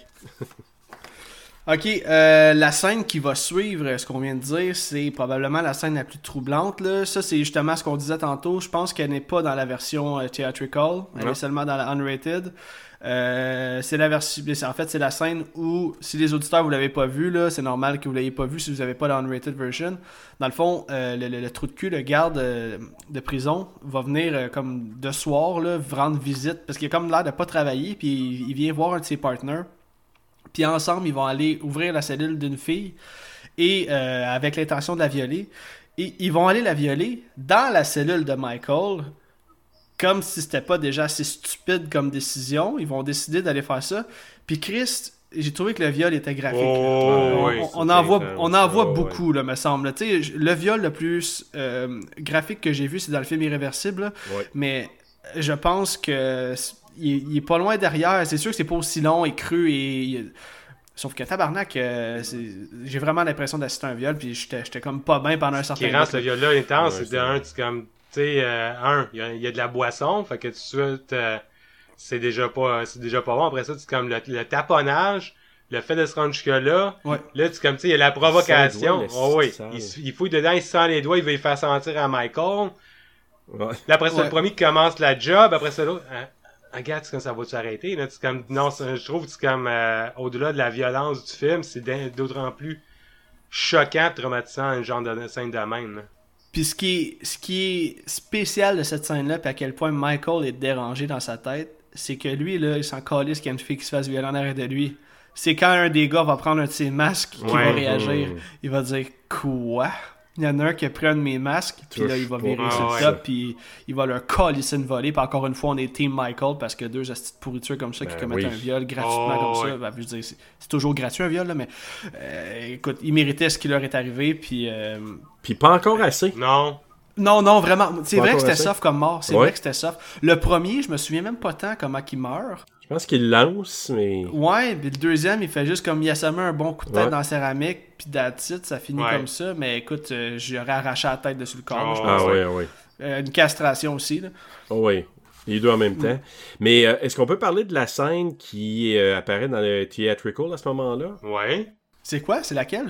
La scène euh, theatrical, c'est que là, il est emporté par, euh, par des gardes de sécurité. Il y en a, je sais pas, 4-5 peut-être, là, Joe, là, si tu te souviens. Ouais. Euh, Puis, dont euh, Leslie Easterbrook, pour ceux qui la connaissent peut-être, là, c'est, elle joue une des policières, puis je pense que c'est elle qui joue une des policières dans la police C'est en plein ça. Que juste, euh, Ben justement, elle, on la revoit dans un Euh, film de Rob Zombie, justement, en Devil's Reject, c'est elle qui refait euh, Ma Butterfly. c'est elle qui remplace celle vrai, Ok, de- son de- nom de- me disait quelque chose, Leslie. euh, ok. Oui, t'as raison, parce que l'autre a demandé trop d'argent. Oh, ouais. Ouais. Si je pensais ça. Euh, mais euh, c'était-tu Karen Black? Ouais. Karen Black. Ouais, dans euh, la maison Dans- de. Milcar, là. Exact. Euh, mais c'est ça, Leslie Easterbrook est une des, des- Puis je pense que Bill Mosley est un des gardes de sécurité Ouais. aussi. Fait qu'une couple de gars de- du crew de zombies, là. Et là, à un moment donné, lui, il fait juste, je pense, il pète ses menottes. Je me sais pas, je l'ai pas regardé, là, euh, cette semaine. oui, il pète. Je pense En marchant, menottes, il puis pète ses menottes. Il tue Ouais. toutes, là. Ouais. C'est ça, hein? Donc, il pète ses menottes, puis il passe toutes les gardes, il les massacre. Puis là, après il prend une clé, il sort, puis il sauve, euh, il sauve. Euh, tandis que là, il y a une scène dans celui-là, là, celui qu'on a vu avec le viol et tout ça. On voit la- l'aftermath avec les policiers, hein? On voit rien, là. Non, on voit rien. On voit rien. Puis euh, la scène qui va suivre, dans le fond. Euh, Ouais, c'est ça, mais y vas, c'est justement parce que ça va faire un parallèle. Parce que là, on s'en va, c'est comme Danny, Cre- Danny Trejo qui arrive sur son chef, Ouais. puis c'est lui qui constate les C'est corps. ça. Puis là, pour faire le parallèle, je vais te laisser Exact. le dire pour celui-là, puis je vais dire l'autre. Danny Trejo, il meurt plus soft dans le theatrical. Dans le theatrical, c'est avec les menottes, c'est le crochet des menottes qui rentre dans le cou. Tandis que dans Ah. celui-là, je te laisse y Ouais. aller. Ouais, ben c'est ça, dans le fond. Ce qu'il faut savoir aussi, puis qui est encore plus triste là-dedans, c'est que Danny Trejo est à trois mois de la retraite. Et euh, lui, il est à ses derniers chiffres. Fait que, tu sais, c'est- une, partie de plaisir entre à job pour lui. Fait que là, il arrive là-bas. fait des années que c'est jamais rien passé. Il arrive là-bas, comme Joe l'a dit, trouve des corps à terre. Là, il capote. Il va tomber face à face avec Michael. Il va sortir les menottes. Il va dire Écoute, Michael, genre, qu'est-ce que t'as fait Mais il veut, pas trop le provoquer. Fait qu'il il va dire Regarde, donne-moi tes mains, s'il te plaît. Fait que Michael va avancer ses mains vers lui. Il va vouloir lui, mettre les menottes. Mais au moment où euh, il s'en va pour lui mettre les menottes, il va pogner euh, Danny Trejo, va commencer à te le brasser, à te le pitcher d'un bord puis de l'autre de la pièce. Puis là, c'est ce que Danny Trejo va dire à Michael qui me brise le cœur. Il va dire Mikey, I've always been good to you. J'ai toujours été bon pour toi. Tu sais, pourquoi tu me fais ça? Michael s'en contre calice, lui, il voit noir. Fait que là, il va commencer à le noyer, à le ressortir, le noyer, le ressortir, le noyer, le ressortir. Finalement, il va le ressortir.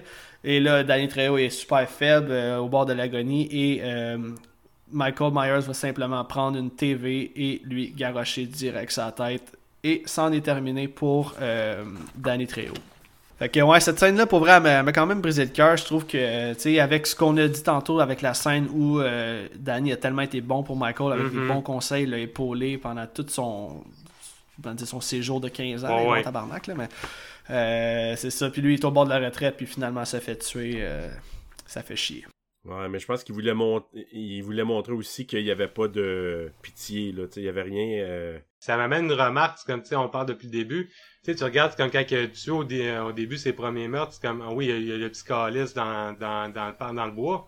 Mais tu regardes, c'est comme euh, son beau-père, il se lâche la, il se lâche la gorge. Sa sœur, il te la magane en tabarnouche. Là, là-dedans, les deux violeurs, ça, c'est, les meurtres sont rapides.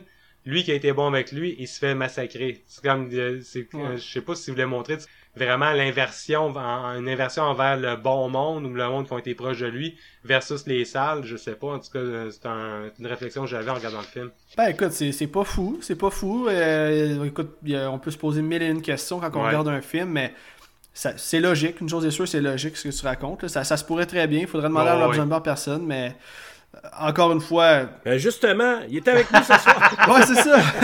on a fait que de- Rob Zombie, tout le monde. Pour faire de coups à Joe, là. Ah ouais! Ça ouais. Imagine que Rob Zombie soit là pour de vrai, ça serait une scène. Ah ouais, quand vous avez fait euh, Game of Death, là. Ouais. Ouais, ouais, ouais, je m'en souviens. Ok, euh, la scène de- qui va suivre, euh, on, va être, on va être introduit au personnage de Ken Forey, alors que Michael va se rendre dans une genre de station. Ben, en fait, c'est marqué car wash, là, mais je trouve que ça ressemble à un gros garage. où- C'est un car wash stop, pour là. les truckers. Ouais. Ah, c'est ça, c'est ça. C'est un genre de truck stop car wash. Là. Bref, tout ça pour dire que Ken Forey, lui, il a une. Grizzly. Oui, c'est ça, c'est ça. Fait qu'il te pogne dans la vie de chier du siècle, puis il s'en va aux toilettes. Et là, euh, les phrases qu'il dit, c'est tellement Ah, Rob ouais. Zombie, là, ça n'a aucun sens. Michael Myers va aller cogner à sa, sa cabine. Puis là, il va dire Écoute, j'ai genre un taco qui, qui veut sortir, man. Fait que genre, dérange-moi pas. Je me souviens pas comment il formule ça, mais c'est bien plus drôle que qu'est-ce que je raconte. Là. Puis euh, Michael va juste recogner. Fait que là, il va dire Écoute, t'es mieux de prendre tes affaires puis de t'en aller avant que j'aie fini de loader mon, mon, ma dompe parce que tu vas regretter ton move. Michael s'en va pas. Fait que Ken Forey relève ses culottes, pogne un couteau, ouvre la porte, tombe face à face à lui. Chris est aussi grand que lui. Ouais, mais c'est là que tu vois Tyler Mane il, il est imposant parce que, tu sais, Ken Forey, c'est un, c'est une Oh, pièce d'homme, oui, c'est une pièce d'homme, Mais c'est tu ça. regardes, puis il regarde, il lève la tête Oh, même ouais. pour voir euh, Michael. Fait c'est quand même 6 Ouais. pieds 8, 325 livres, là. Fait que c'est ça, là, euh, Ken Forey est face à face à Michael, puis il dit genre, Do you know who I am? Il dit, I'm fucking Joe, I'm Joe fucking Grizzly, ou quelque chose de même. Il va sortir le couteau, puis Michael Myers euh, va te le ragdoll, il va faire avec une poupée de chiffon avec, il va pogner sa main, il va fesser sa main comme 10 fois pour qu'il lâche son couteau. Il va écrire ça une- un coup de poing ou deux, finalement il va pogner son couteau, va te le stabber. C'est vraiment un petit caméo. Ben, on peut, on peut pas appeler ça un caméo, là, il joue pas son propre rôle, mais bref, une petite apparition de, de, Ken Forey et finalement Michael, tout ça. Mais au début, je me demandais pourquoi ma première écoute. On dirait que j'avais comme manqué le bout tout ce qu'il prenait sa chienne, mais finalement, il voulait juste spotter un gros si grand que lui pour pouvoir prendre sa chienne de mécanicien, puis that's euh, il avait spoté dehors pendant qu'on entend la, chanson de Tom Sawyer de Rush. Là. Oui, il savait hein? que c'était une bonne tune choisie au bon moment. Tu sais, comme il, spot, là, il, la tune à joue, l'autre arrive avec son camion, il débarque, tout fier avec son envie. Puis là, Michael, il spot, il doit se dire, il est gros, il y a un overall, si j'ai besoin de me changer, c'est lui que je choisis. C'est vrai. Ah ouais, carrément. Ensuite de ça, ça va couper sur euh, une autre bonne chanson, Mr. Sandman. Et euh, mm-hmm. dans le fond, là, on va être introduit à Laurie Strode, qui est maintenant rendue une adolescente. Et là, on, rentre un peu dans son petit train-train quotidien avec sa petite famille, vraiment une petite famille de, classe euh, moyenne élevée, si on, veut, on peut dire ça, là, qui sont, sont pas dans la misère. Mais, tu sais, avec des parents qui ont l'air très stock-up, très, je sais pas comment dire ça, prudes, là. Elle va même lui dire puis Laurie, elle semble un peu plus rock'n'roll. Elle va faire des jokes de cul à sa mère, genre euh, ah, mon prof veut me toucher. Ouais, c'est ça. Elle va faire des signes avec ses doigts, là, de doigts qui rentrent dans un. Un bagel. Oh, ouais. Mais juste de même, tu dis le cue de Mr. Sandman, mais justement, c'est une des tunes du début qu'on entend dans Halloween. Ouais. Ben, je me souviens à cause que Serge en a souvent parlé dans les podcasts. Puis c'est comme si on rentrait vraiment dans l'Halloween, euh, dans vraiment le scénario d'Halloween original. Hey, je l'avais marqué plus tard dans mes notes, mais est-ce que ça a été filmé au même endroit? Euh, quand on est comme vraiment dans la rue avec les arbres? Dans le même secteur. Ok, c'est la même place. C'est dans le même secteur. Surtout, la, surtout important, ça va venir un petit peu plus tard, mais la scène où est-ce que les trois filles sont dans, dans l'école, puis elles voient Michael par la fenêtre, il est justement devant la maison de Laurie dans 78. Ah, ok, ok, ok. Exact. Puis c'est ça qu'il disait, c'était à Pasadena qui ont, qui ont tourné ça. Puis c'est vraiment dans les mêmes, euh, à peu près des mêmes places. Puis tu le sens. Tu le sens quand tu le vois. Puis là, je vais amener, moi, je vais te dire, là, je suis. C'est peut-être le point, moi, que je te dirais que euh, je débarque un peu, là, c'est que je suis pas. Les trois filles, puis j'inclus Laurie là-dedans, moi, j'ai oh, j'ai pas, j'ai pas beaucoup d'empathie c'est là que moi j'ai décroché un petit peu de, cette version-là d'Halloween. J'ai pas. Tu sais, qu'on va dire router, le prendre pour quelqu'un. J'ai beaucoup moins d'empathie. Je suis pas un gros fan de, Taylor, euh, Scout Taylor Compton, chose comme ça. Là. Ouais, C'est peut-être la partie où j'aime un peu moins, puis est, est vraiment est, zombie, là, est dans la version zombie solide, là, parce qu'elle est beaucoup plus rock'n'roll, elle a des commentaires, même sa mère il fait remarquer. Puis c'est là que je débarque un peu, parce que normalement, dans un film comme celui-là, tu dois prendre pour la final girl, l'héroïne, la, la, protagoniste. Et je suis un petit peu moins pour, euh, pour cette Laurie-là. Moi, c'est là que j'ai un petit bémol, je te dirais. Ben, tu vois... Vas-y, Joe. Oui, je suis la même chose que Serge. Parce que tu regardes, surtout que là, on est dans un slasher, tu sais, oui, on n'est pas obligé de suivre les codes à la lettre, mais souvent, dans les slashers, ce qui est intéressant, c'est que les, les, personnages sont très définis. Tandis que les trois filles, les personnages se ressemblent beaucoup. Tu comme, sont, euh, comme celle qui est un petit peu moins dévergondée, on pourrait dire, c'est Laurie. Même encore là, la joke du, du bégon à sa mère, elle est un petit peu plus rockers, tout ça. Fait que, fait que tu regardes, t'as pas vraiment de...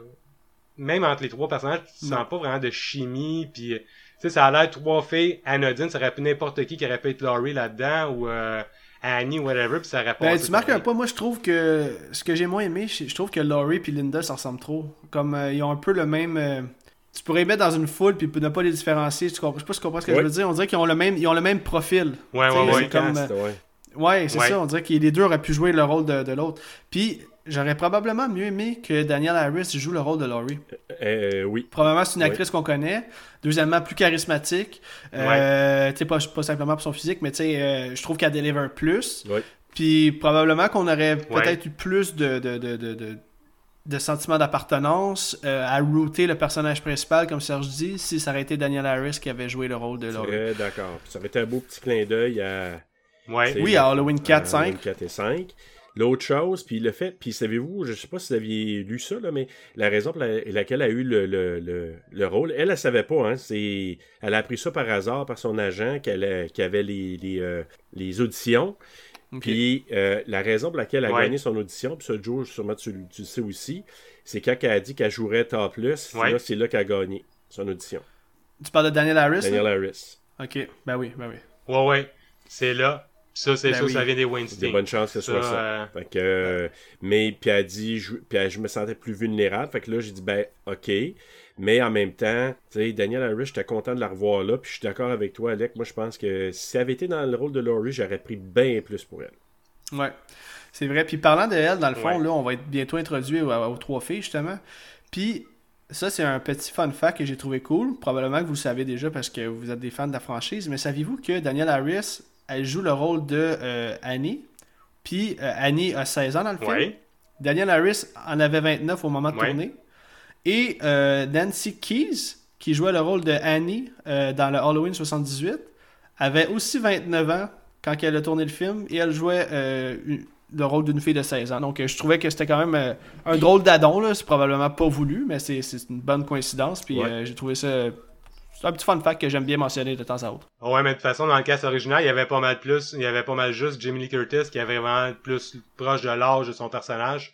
Parce que même, euh, Jamie Lee puis, euh, euh, Taylor, Ouais. euh, Scout Taylor Compton, c'est les deux. Fait que les deux sont ados. ouais, Puis Mm. euh, ils jouent les rôles justement de, de, de Laurie. Fait que euh, je trouvais ça intéressant. C'est un drôle d'ado en tout cas. ouais, puis les deux autres, comme PJ Soul avec, euh, étaient déjà dans 20 ans avancée quand elle a joué le, le rôle. Puis aussi de- que c'est pour ça qu'elle a probablement pu jouer des scènes topless, là, parce qu'elle joue une fille de 16 ans. Donc euh, c'est quand même wrong quand tu y penses là, qu'au final, ce que tu es censé regarder, c'est une fille de 16 ans qui, qui, qui a pas de chandail, c'est- c'est limite wrong. Là.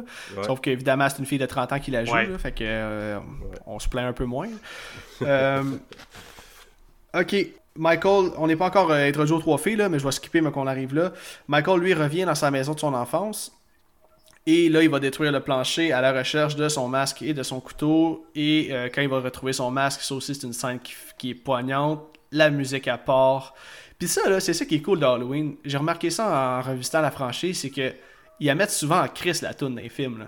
Puis tu sais, souvent, elle va jouer 3 à 4 fois Ouais. dans le film. Puis tu sais, normalement, c'est pas comme décadence que comme à la fin du film, elle va jouer. Puis là, t'es comme, oh, ok, là, c'est la fin. Là, là tu sais, comme Non, tu non, sais. non, mais Halloween, c'est ça peut être à n'importe quel moment. Puis quand elle part, t'as comme toujours un petit feeling pareil. Puis Mais pour ce moment-là, je trouvais intéressant, mais en même temps, je me disais, tu sais, euh, le masque, le couteau, quand il a fait les meurtres, euh, il y avait euh, dou- 12 ans, c'est bien ça? Euh, ouais, ouais, ouais, ouais. Je pense que oui. Non, ouais. puis la maison est en état comment qu'il a fait?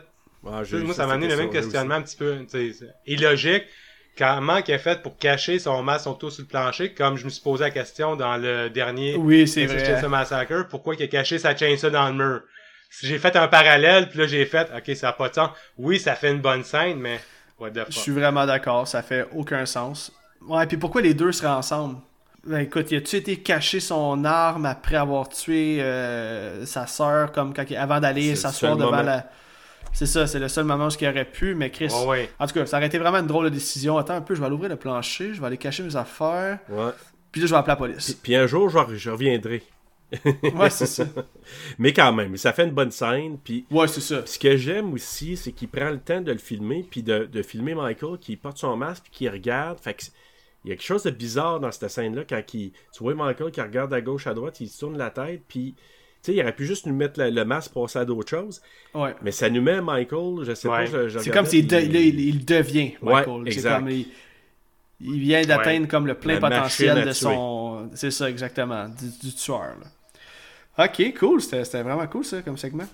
Euh, ben c'est ça, dans le fond, là, Michael va commencer à espionner Laurie à l'école, sur le chemin de, de- du retour. Le, même les filles vont narguer. Tu sais, j'ai trouvé ça cheesy un peu. Là. C'est, ça, c'est trop Rob Zombie. Là. Même, Ouais. Non, ça, ça faisait Weinstein. genre, euh, genre, you want some of this young stuff? Puis tu sais, des affaires de même. Puis Ouais, mais en même temps, je trouve qu'il voulait essayer de faire un rappel à 78 que quand c'est quasiment le même moment, c'est comme Michael il passe en Hey, char. jerk! Puis là, euh, c'est Annie qui passe.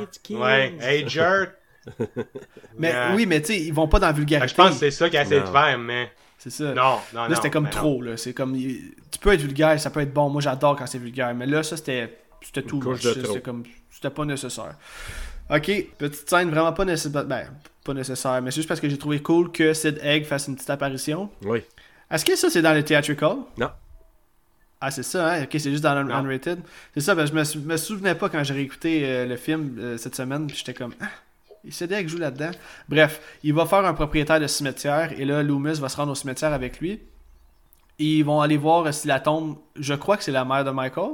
Non. Judith, C'est la ouais. tombe Ah, de, de Judith. Judith. Ok, je pensais que c'était la, la, la, la- la tombe de sa mère. Ok. Bon, tu vois, j'ai mal suivi. Non. Euh, bref, la tombe de Judith n'est plus là. Donc, on comprend que Michael est venu euh, piller la- la- le cimetière et repartir avec la tombe.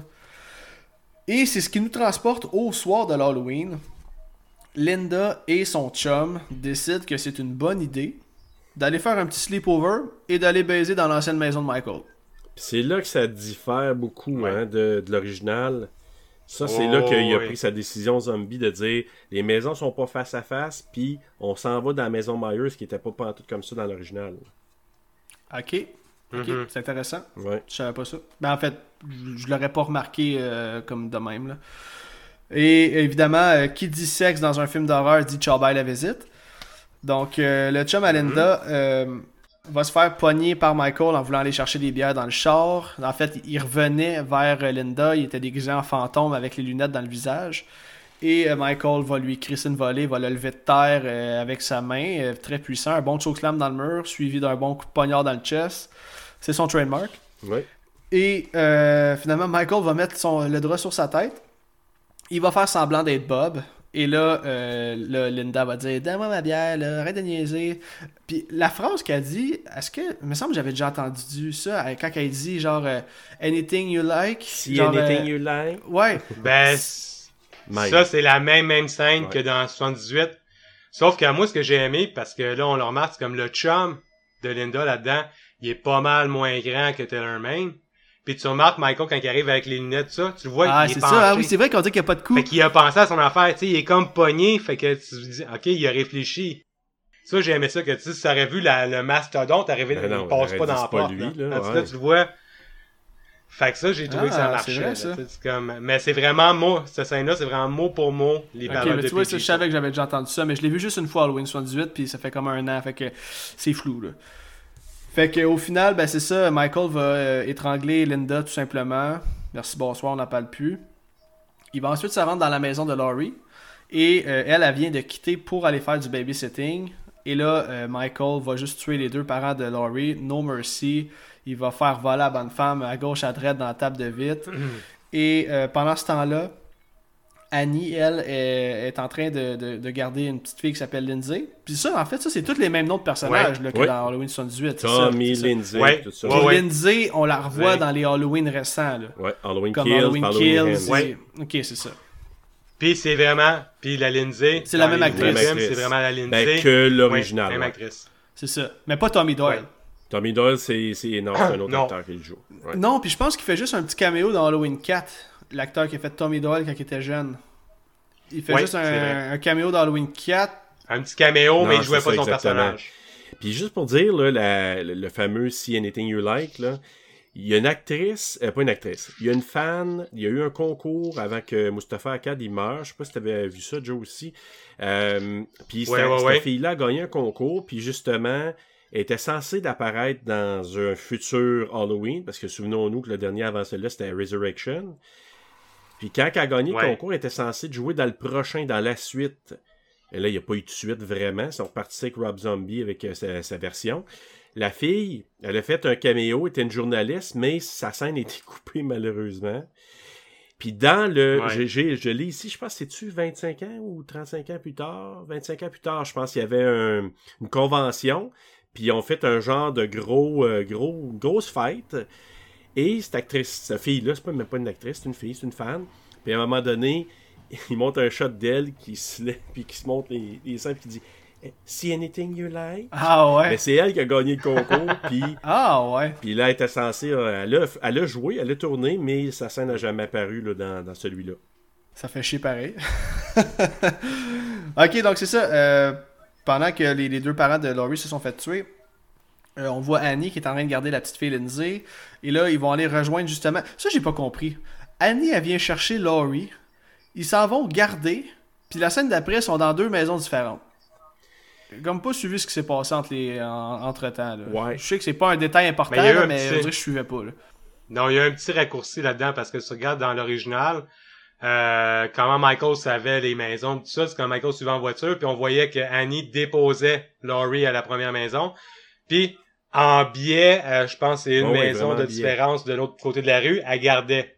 Tandis que là, cette scène-là, ça, ça, ça, ça a été carrément coupé. Tu sais, Comme là, c'est vraiment, elle s'en va, puis elle s'en va, fait que s'en va dans deux maisons différentes. En fait, je pense que c'est moi qui est juste pas assez fan de Halloween 78, qui l'a pas assez vu. Je pense que tout le monde qui l'a vu euh, aussi souvent que vous se sont même pas posé la question, puis ont fait Ah, ben oui, raccourci. Ouais, mais la grosse différence, la grosse différence, c'est vraiment qu'ils vont dans la maison de Myers pour aller baiser. Ça, là, dans l'original, il n'y a pas ça du tout. Ouais. Parce que Non, c'est ça. dans l'original, c'est. Loomis qui est là avec Brackett à un moment donné, puis qui là, il dit le Darkest Ouais. Eyes. Fait que c'est là qu'il dit ça, là. Ouais, ouais, ouais. As Darkest Eyes. Eyes. Fait que, fait que- puis là, dans celui-là, ben, ils ils s'en vont. Je sais pas c'était quoi l'idée qu'ils ont d'aller baiser là. Là, Michael, il avait comme décidé de revenir chez eux. Fait que. fait Ouais, c'est C'est là ça. qu'il fait la passe, là. Ben oui, ben oui, il avait oublié ses clés. Ouais. Euh, fait que. Il était, faire ça. le plancher. Exactement. Fait que c'est ça, finalement, euh, Annie et Lindsay vont aller rejoindre euh, Laurie chez euh, le petit Tommy Doyle, dans le fond, là, parce qu'elle garde chez lui. Puis là, c'est quand même une très bonne amie, là, Laurie, parce qu'elle va, perm- elle va dire Ben oui, ben oui, laisse-moi là, Lindsay, là, puis va, va fourrer avec ton chum. Là. Ouais. Vraiment, ouais. Ah, Puis là, les deux vont partir, évidemment. Et euh, ben, les deux, je veux dire, euh, Annie et euh, Paul.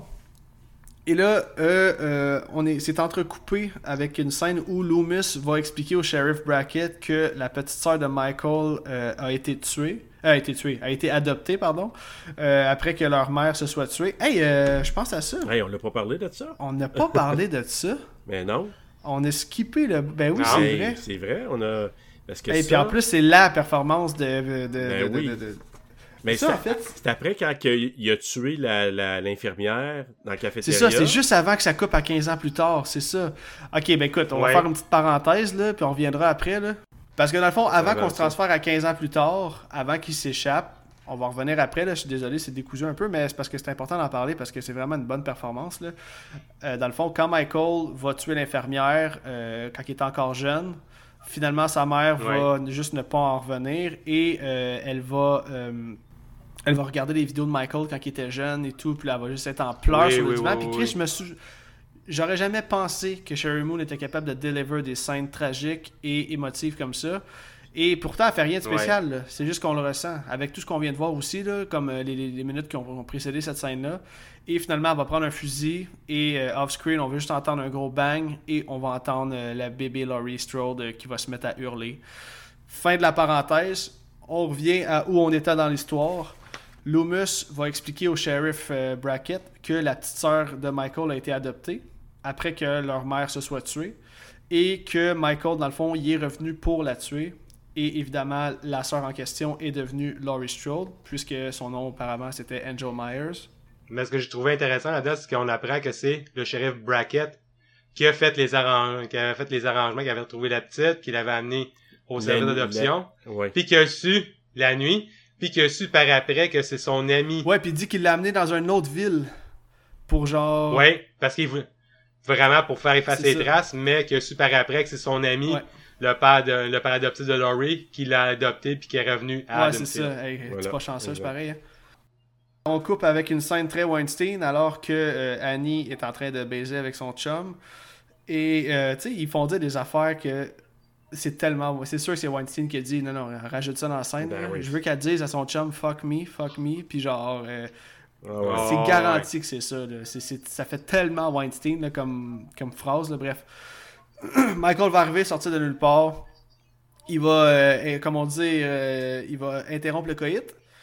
Il va prendre le chum par le, le- le- le- par le collet. Il va le lever dans les airs, il va le stabber. Et euh, de mémoire, il va s'attaquer à Annie, mais va pas la tuer tout de suite. Il va pas la tuer, point. Il a tué non, pas c'est ça, elle meurt pas, Annie, hein, c'est ça. Non, mais t'as Magan Non. solide, par exemple. Oh, ouais. Là, euh, la scène d'après, c'est ça, Laurie, elle vient chez Annie et elle fait la macabre découverte de Paul qui est pendu avec une citrouille sur la tête. Ça, j'ai trouvé ça fucking badass. Mais ça, j'ai aimé ça parce que ça rappelait beaucoup de comme le style de, Ma- de ce qu'on connaît de Michael, son côté theatrical. Tu sais, de la mise en scène, des corps pis tout ça. Ce qu'on n'a pas vu avec les meurtres précédents. À part les petits clins d'œil comme justement le chum de Linda qui se fait planter dans le mur. La scène, j'ai trouvé ploche parce qu'elle était trop sombre. Fait qu'on voyait pas vraiment tu sais, comme la mise en scène de Michael qui se penche la tête, qui vrai. admire son œuvre. Mais là, la mise en scène de la citrouille sur la tête du corps, puis qui est en haut, puis le, le corps, hein, puis après ça, t'as en dessous Annie, qui est là, tu sais, que- quasiment comateuse, en- ensanglantée. Ça, ça faisait vraiment, tu sais, ok, ça c'est Michael. là. Ok, mais tu me fais penser à un point que j'avais jamais vraiment remarqué que Michael faisait des mises en scène avec ses meurtres. On dirait que j'ai jamais vraiment pris Oh, le temps de- ouais. d'apprécier ça. Puis on dirait que là, mon seul souvenir, c'est Halloween Kills. Quand euh, il va tuer euh, Big John puis Little Little John, John, puis ouais. il va les replacer exactement comme sur la photo. Exact. Puis on Exactement. dirait que c'est le seul moment où j'ai vraiment cliqué que ah ouais, comme il a voulu recréer quelque chose. Non, parce qu'on on va le voir par après. On va le voir par après quand ils vont revenir à la maison. Je vais pas euh, décrire tout de suite. Mais il a refait une mise en scène qui est quasiment identique justement en 78 avec la, La parce qu'on va tombale. revoir la pierre tombale. Ok, vous, vous m'en reparlerez, mais qu'on soit rendu là. Ah ouais, Colin, mais tu vois, on dirait que j'apprends à apprécier euh, un petit peu plus Michael parce que des 4 slashers, disons que c'est mon. C'est c'est lui qui me touche le moins, là. C'est c'est le seul que j'ai pas de tatoué sur le corps. Mais là, vous voyez, je pense que je commence à rentrer un peu plus dans le game de Michael Myers. Puis ce que j'aime d'Halloween, évidemment, Ah ouais. c'est l'ambiance qui vient avec les films, là. Euh, Ouais. Ok, mais je pense que je- mon amour de Michael va augmenter un peu après cet épisode-là. Ensuite de ça, Laurie va appeler l'ambulance parce que Annie est vraiment mal en point. Puis là, Michael est toujours dans la maison. Euh, J'ai trouvé que ça, ça créait une super tension, mais en même temps, comment ça se fait que Laurie l'a pas vu On dirait qu'elle est comme à côté du corps, puis Michael est juste comme derrière elle. Bref, euh, c'est là qu'on va voir Michael comme pousser le, le- le- le- le pendu, si on veut. Exact. Ouais. Il va pourchasser Laurie. Ouais. Et là, elle, elle va retourner chez Tommy. Puis, euh, en fait, elle cogne à la porte. Puis elle dit genre, débarre la porte, débarre la porte, débarre la porte. Puis, aussitôt qu'elle ouvre la porte, euh, en fait, aussitôt qu'elle referme la porte, on voit Michael apparaître dans la fenêtre. Ça, c'est ultra efficace. Puis, je pense que c'est le seul moment où j'ai eu un petit peu. euh, un petit peu le poil qui a levé ses bras parce qu'il est imposant puis il fait peur en tabarnak. Mais ce que j'ai remarqué aussi, ouais. c'est que leurs portes sont faites cheap en tabarnak. Ah, Parce ouais. qu'il donne un petit coup d'épaule puis il te le défonce le cadre de porte. Là. Ah ouais. Fait que euh, c'est ça. Ouais, ça. M'a fait, ça m'a fait rire un peu. Colosse de même, là, je pense que.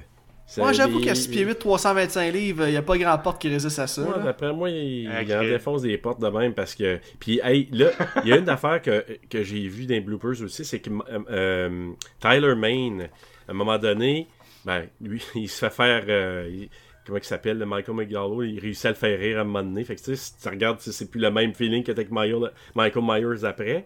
Mais. La passe quand il tue le père de Laurie, puis ça c'est Swift en tabarouette, là, il vient de se lever, Oui. Hey, moi, je me souviens au cinéma, on a jumpé en asti, là, quand il pogne le père de Laurie, là. Hey, il Ah, te le ouais. pogne, puis il te le rentre en dedans, puis il ferme la porte. Puis je me souviens dans le trailer, on avait vu ça là, à l'époque, là. Mais dans le blooper, c'est que Money il fait ça, il ressort, puis il ressort avec le masque de Jason. Ah, c'est. Hey, le monde, ça riait, là, ça riait, là. Puis, tu sais, tu sais, imagine Michael qui rentre, il rentre, puis il ressort, puis là, tu, tu le vois que le masque de Jason, tu cries, qu'est-ce qu'il fait là? Ok.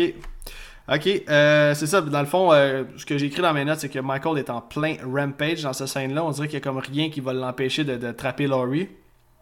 Et là, euh, Loomis va partir à la poursuite de Michael quand les deux kids vont venir le voir en courant pour dire que Michael s'est enfui.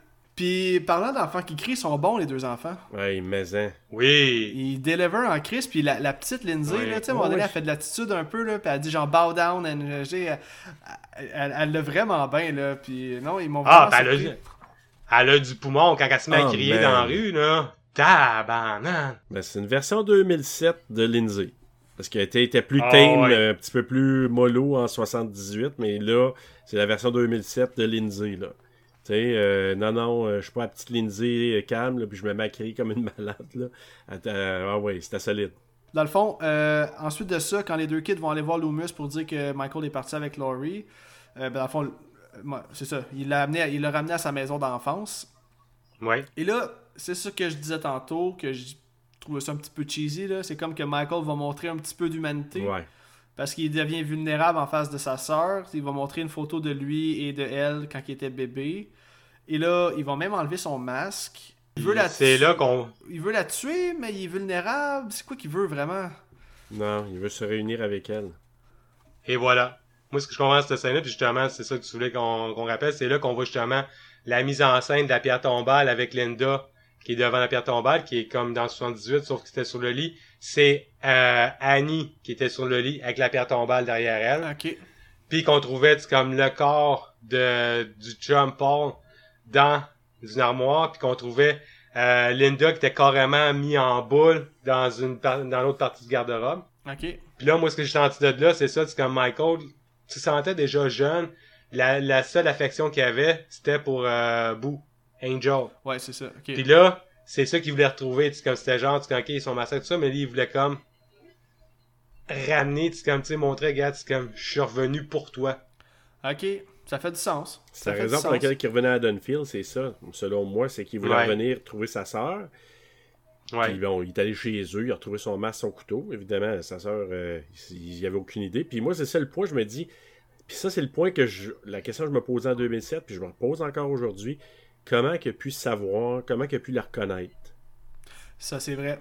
Oui, parce que, Mhm. tu sais, même quand il va. euh, ben, en fait, non, il l'a déjà reconnu avant même qu'il aille chez ses parents, parce que quand il va chez ses parents, il montre une photo de Laura, sa mère, genre, en voulant dire comme, et où Mais où, c'est ça. Mais, Mais, c'est vrai qu'il manque des réponses, mais tu sais, dans un film d'horreur, souvent, on, on se dit qu'on est brain off, puis il y a des questions qu'il faut qu'on arrête de se poser, là. Mais quand ouais. même, c'est une question qui se pose, je suis d'accord avec toi. Comment il aurait pu faire pour la retrouver, là, Chris, en plus qu'elle. Tiens, Il l'a vu bébé, là, c'est ça. Ben, il l'a c'est vu ça, bébé. fait que- Ah non, c'est ça. il y a que- comme aucun trait. Ouais. Ok, euh, là c'est ça, dans le fond, il, devient vulnérable, fait qu'elle va en profiter, elle va poigner le couteau qui est à terre, elle va y planter ça dans la gorge, et là Michael devient en tabarnak. Il va défoncer tout sur son passage pour aller pogner Laurie. Euh, les murs sont faits en carton dans cette petite maison-là, là, ouais, ça n'a pas de Ah, sens. Et euh, Laurie, dans le fond, elle va réussir à se sauver, mais. Ah non, c'est pas tout de suite. Oui, c'est ça. Oui, Laurie va réussir à se sauver, mais elle va tomber dans la piscine vide dans la cour. Et euh, au moment où Michael arrive pour l'attraper, évidemment, Loomis est toujours là à temps dans, dans les films d'Halloween. Donc, il arrive Ouais. à sa rescousse. Et là, j'ai pensé à toi, Serge, parce qu'il l'a juste tiré trois fois dans le dos. Pourquoi il l'a pas tiré six fois? Ça aurait été un petit beau clin d'œil. Shot it six times! Non! il l'a. Non, non, shot il it l'a three tiré- times! Ouais. Non, il l'a tiré, il l'a tiré cinq fois. Cinq fois? Ben, ah ouais? Dans la piscine, il l'a tiré Ouais, trois ouais. fois. À moins qu'il l'ait tiré deux fois en dedans, là. Mais en tout cas, je l'ai même reculé parce que je voulais être sûr. J'étais là, un, deux, trois. En tout cas, dans mes notes, j'ai écrit trois, là. Ah non, t'as raison, mais c'est parce que dans, dans le fond, c'est une erreur euh, de compte parce que euh, on va revenir à la fin, mais c'est comme euh, Laurie, elle a juste une balle. Puis c'est supposé être un c'est supposé être un barrel de un 6 parce que c'est un 357 Magnum. Mais il n'y a, pas... ouais, mais y a pas un coup qui a été tiré en- à quelque part euh, en dedans? C'est ça qui me manque parce que ouais, mais si on fait le compte, c'est comme il dit trois balles dans le dos. Après ça, un- tu dis un coup en dedans, ça fait 4. Le, la shot finale, il manque une balle. Mais en dedans, Ouais, il retire pas. deux balles? Moi, je me questionne. Il me semble que oui, qu'il y a, qu'il y a de- d'autres coups en Ah, ça se peut, ça se peut, ouais. Il me semble qu'il y en a un de Laurie, puis un de, de Loomis, peut-être, à un moment donné. Ouais. Ah oui, c'est ça, c'est Laurie Ça, en tirant à l'intérieur. Oui, et voilà. Ouais, ok, c'est bon, ça. c'est ok, ça. Le, compte est bon, les jeux sont faits. exact. Rien ne va plus. Et- exactement. Euh, ok, c'est ça.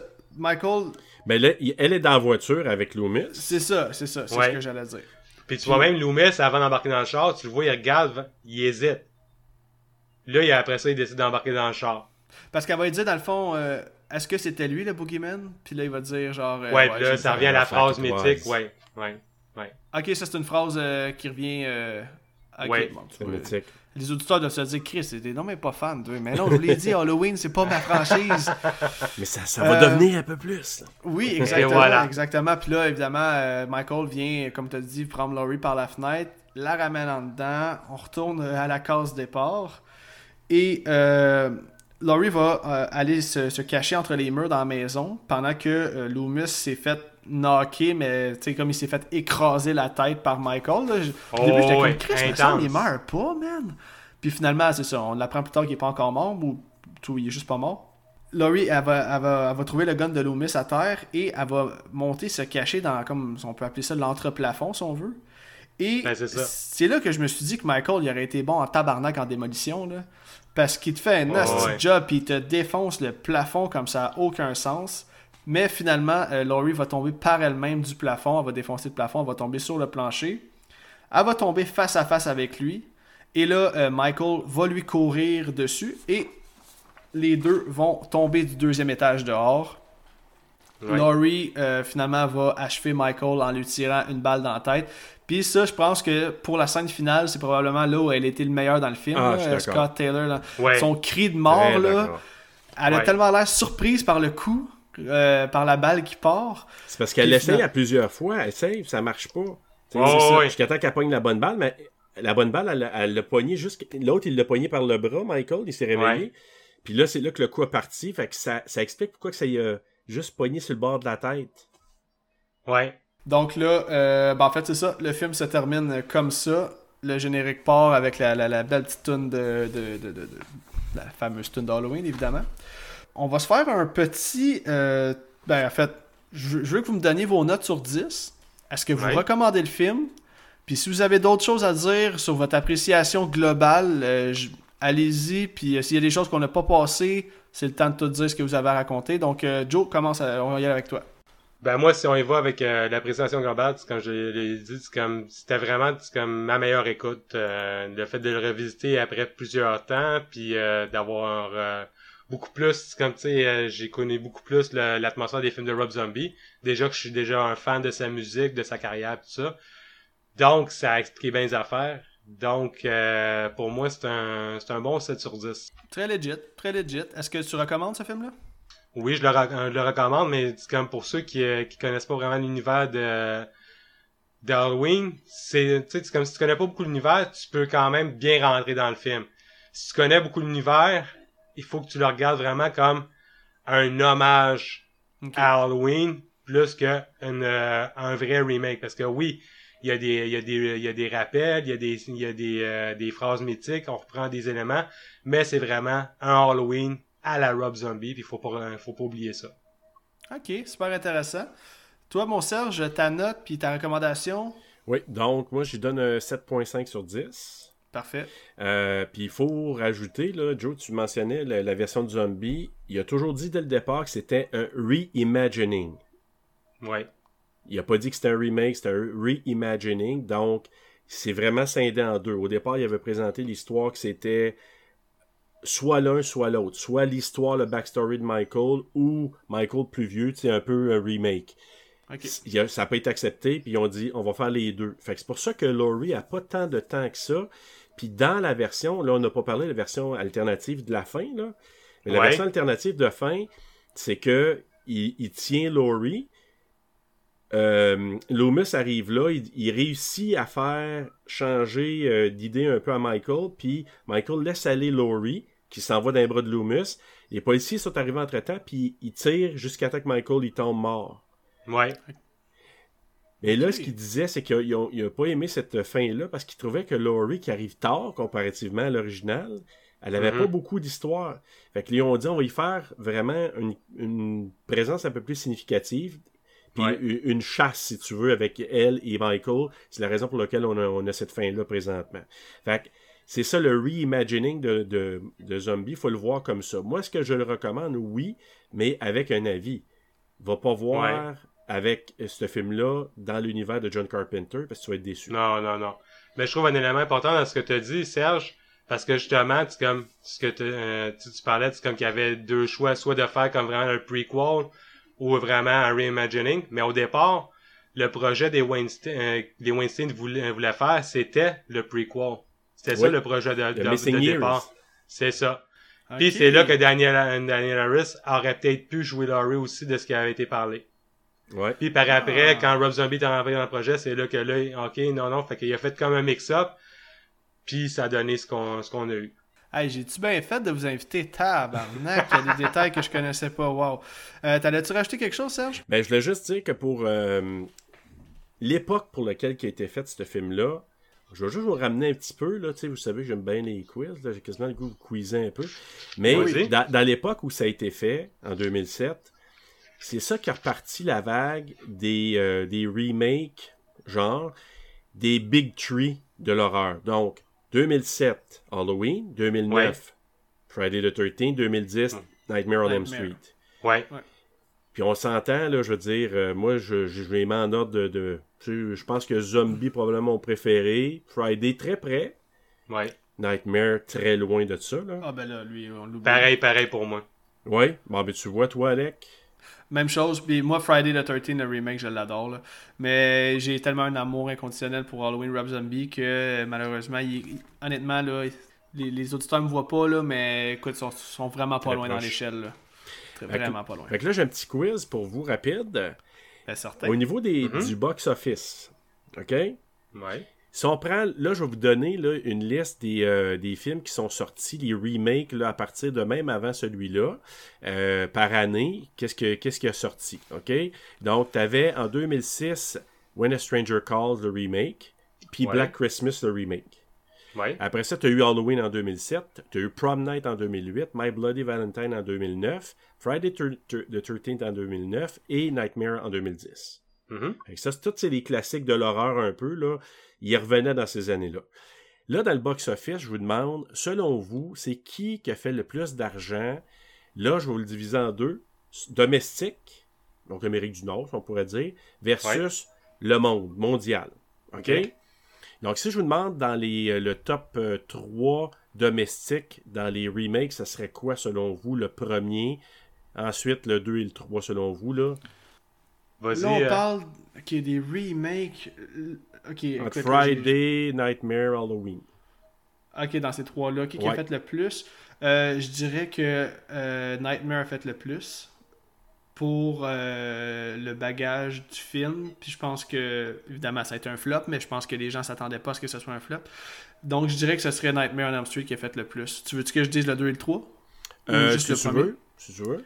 Ben, je dirais. je pense que je dirais comme ça Nightmare, Friday, puis Halloween en dernier. OK. Toi, Joe? Moi, c'est Friday. Ouais, Friday, Nightmare, puis Halloween. OK.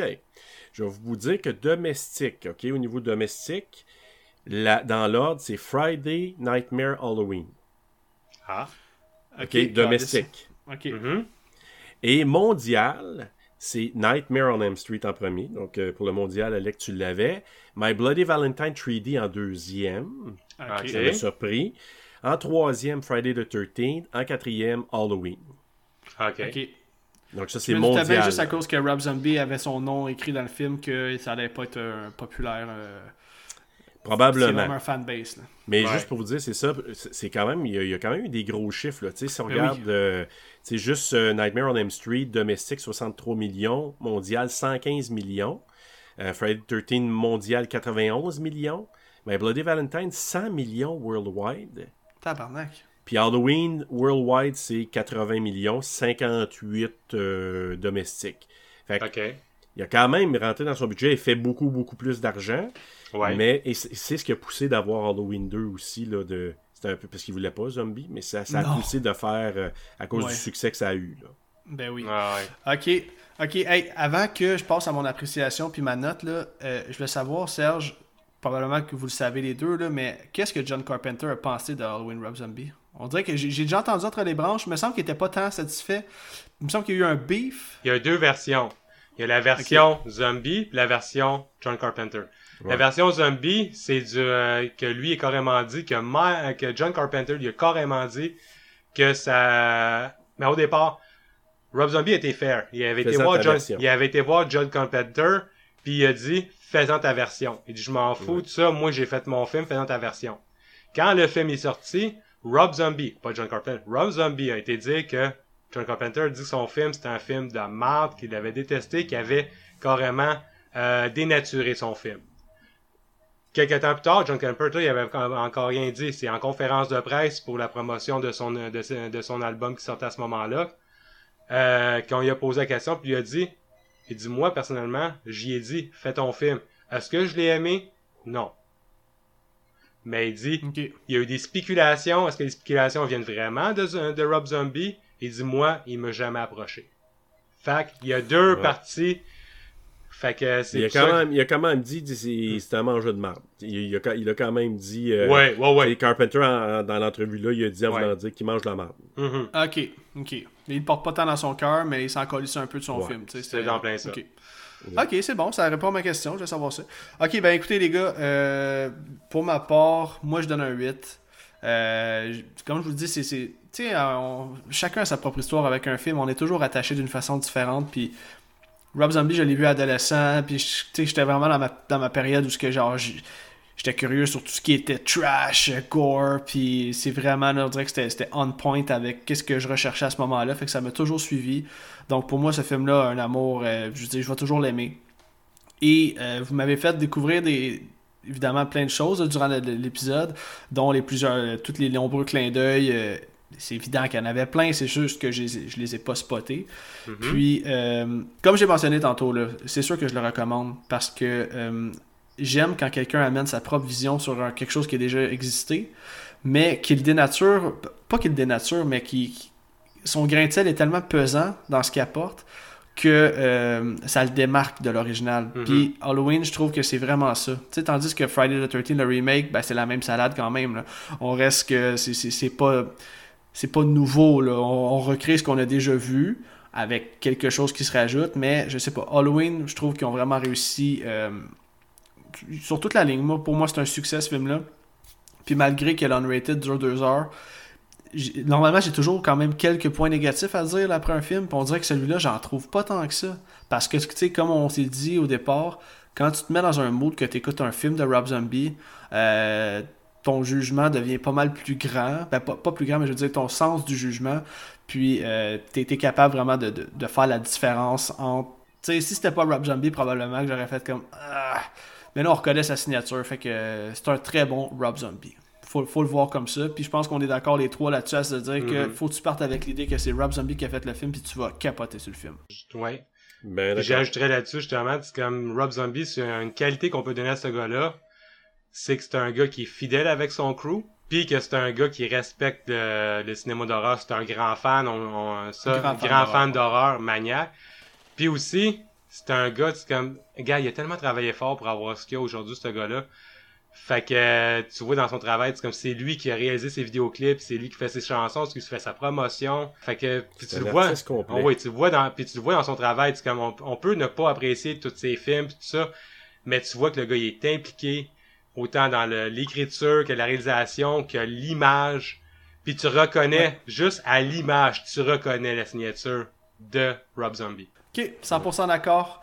OK les gars, euh, c'est là-dessus qu'on va conclure l'épisode. Premièrement, merci infiniment Joe. Plaisir. Et euh, Serge, on a commencé. Euh, tu as été mon premier invité, tu es mon dernier invité de la saison. Évidemment, Bruno n'est pas là, mais euh, je vais te remercier toi aussi pour tout ce que tu as apporté au podcast à moi, à mon cheminement en tant que podcasteur. Puis, tu es un esti de bon Jack, je te l'ai déjà dit dans ton podcast, mais je veux le dire sur le mien à quel point Serge, là, c'est un hostie de bon gars. Mhm. Toujours à l'écoute. Là, ça fait une couple de jours que je l'achale parce que j'ai de la misère à faire mon montage sur YouTube. Là. Il pourrait bien me dire j'ai pas le temps, mais Chris, il me répond tout le temps. Serge, t'es un hostie de nice guy. Puis je veux te dire merci encore une fois d'apporter ton, tes points. T'es toujours pertinent. Puis Halloween, c'est pas pour rien que t'es ici. Là. Je sais que c'est ta franchise. Fait que ça, ça me tenait vraiment à cœur que tu viennes. Et euh, ben, c'est ça. Fait que merci beaucoup, mon Serge. Ben, merci, Alec, de m'avoir invité. Là. Je suis vraiment content. J'étais excité de, participer. Puis j'étais vraiment content aussi que Joe soit là. Qu'on ben fasse ben le trio, le threesome de Halloween. Fait que c'est vraiment un grand plaisir. Merci beaucoup. Puis je voudrais dire un dernier mot, Alec. Vu que c'est ta finale de première saison, je veux te dire un gros bravo. Sérieux, bravo, t'es parti de rien tu as été prendre des conseils des gars de Horror Québec, euh, euh, Horror Québec Podcast. Tu es allé voir Serge Bruno. Tu t'es monté de A à Z. Puis on a vu l'évolution d'épisode en épisode. Fait que chapeau mon gars, ton podcast est excellent. Puis continue à bon job. Puis j'ai très hâte à ta saison 2 avec tous les changements que tu vas apporter. Ben d'accord avec ça, ben merci, Merci, pour vrai, ça, ouf, ça vient de me toucher, ça. Merci beaucoup, merci beaucoup les boys. Euh, je vais finir la, saison en vous m'adressant à vous, les auditeurs, parce que sans vous, euh, je suis pas là. Puis moi, dans le fond, euh, je vais lire un peu ce qui, est, ce qui est sur ma feuille, mais j'ai quand même le goût de vous, parler du fond du cœur, parce que c'est important pour moi. Moi, dans le fond, là, à la base, je suis un consommateur de podcast. Puis moi, là, je, sais à quel point que quand on écoute un podcast, on peut, ça peut changer notre mood dans une journée. Puis euh, c'est ce que j'ai voulu essayer de créer euh, avec Horror 360. Puis c'est ça, moi, dans le fond, j'ai commencé à écouter Horror Podcast Québec et euh, Terreur sur le pod. Puis là, évidemment, ça a commencé avec les gars de déjà vu. Puis là, ça, ça fait juste, juste en expansion. Mais c'est ça. Fait que moi, dans le fond, je suis juste un consommateur de podcast qui a voulu recréer ce que je vivais et le faire vivre aux autres. Donc, je veux vous dire merci à vous, les auditeurs. Merci, merci, merci. Sérieux, vous êtes ça coche. Vous êtes écœurants. Vous, vous interagissez. Vous êtes passionnés C'est malade ce que vous me faites vivre, puis je suis content de savoir que je peux changer une partie de votre journée avec un épisode. Tu sais, c'est super underground les podcasts de cinéma québécois. On est une petite communauté, mais la communauté d'horreur au Québec, sérieux, j'ai vu quelque chose de, de tight comme ça, de respectueux comme ça. Tout le monde se connaît, tout le monde se respecte continuez de m'écrire, continuez d'interagir avec moi, j'adore ça. Et surtout, merci d'être fidèle à chaque épisode. Vous avez été entre 350 et 500 auditeurs par épisode, puis je veux dire, ça, me surprend vraiment beaucoup à chaque fois, puis je me dis, Chris, tu sais, moi je suis seul dans mon sol à enregistrer ça, puis si vous saviez l'effort que j'ai mis dans ces épisodes-là, euh, quand je le fais, moi quand j'embarque dans quelque chose, je veux que ça soit bien fait, puis je veux que ça soit euh, je veux que la passion se ressente. Puis je pense que vous me l'avez fait ressentir, que ça se ressentait. Il y a beaucoup de mots ressentir, mais euh, dans ce que je dis quand je m'adresse à vous, puis quand j'écris mes épisodes, puis quand je fais mes recherches, puis je sais qu'au final, c'est ma paye, c'est votre réaction. Donc, continuez d'interagir, continuez de partager, continuez d'en parler à vos amis. C'est vraiment euh, quelque chose qui me tient à cœur. Puis oui, il va y avoir une saison 2 qui, euh, je vais être de retour le 5 février. Donc là, je prends une pause de trois mois pour m'occuper de euh, ma famille parce que, comme je vous dis, c'est vraiment demandant. Malgré que je change un épisode aux deux semaines, c'est du 7 jours semaine à se demander qu'est-ce que je pourrais dire dans cet épisode-là, qu'est-ce que je pourrais faire. À un moment donné, ça vient drainer un peu. Fait que là, je veux prendre soin de ma famille, je viens d'avoir un deuxième enfant. Et euh, c'est ça. Fait que merci du fond du cœur. Et euh, là, je vais lire un peu ce qui se passe sur ma feuille. En fait, ben, j'ai déjà pas mal tout dit, je pense, sauf que euh, je pense que vous allez vraiment triper sur ma sélection de films pour la prochaine année. Et pour la survie du podcast, euh, j'ai pris la décision de faire beaucoup moins d'épisodes solo parce que ça me demande trop de temps, puis j'aime vraiment faire du podcast. Donc, il va y avoir plus d'invités. J'ai des, invités vraiment cool qui s'en viennent et euh, j'ai une liste de films vraiment fucking nice. Je vais arrêter ça là-dessus. Faites attention à vous et joyeuse Halloween tout le monde.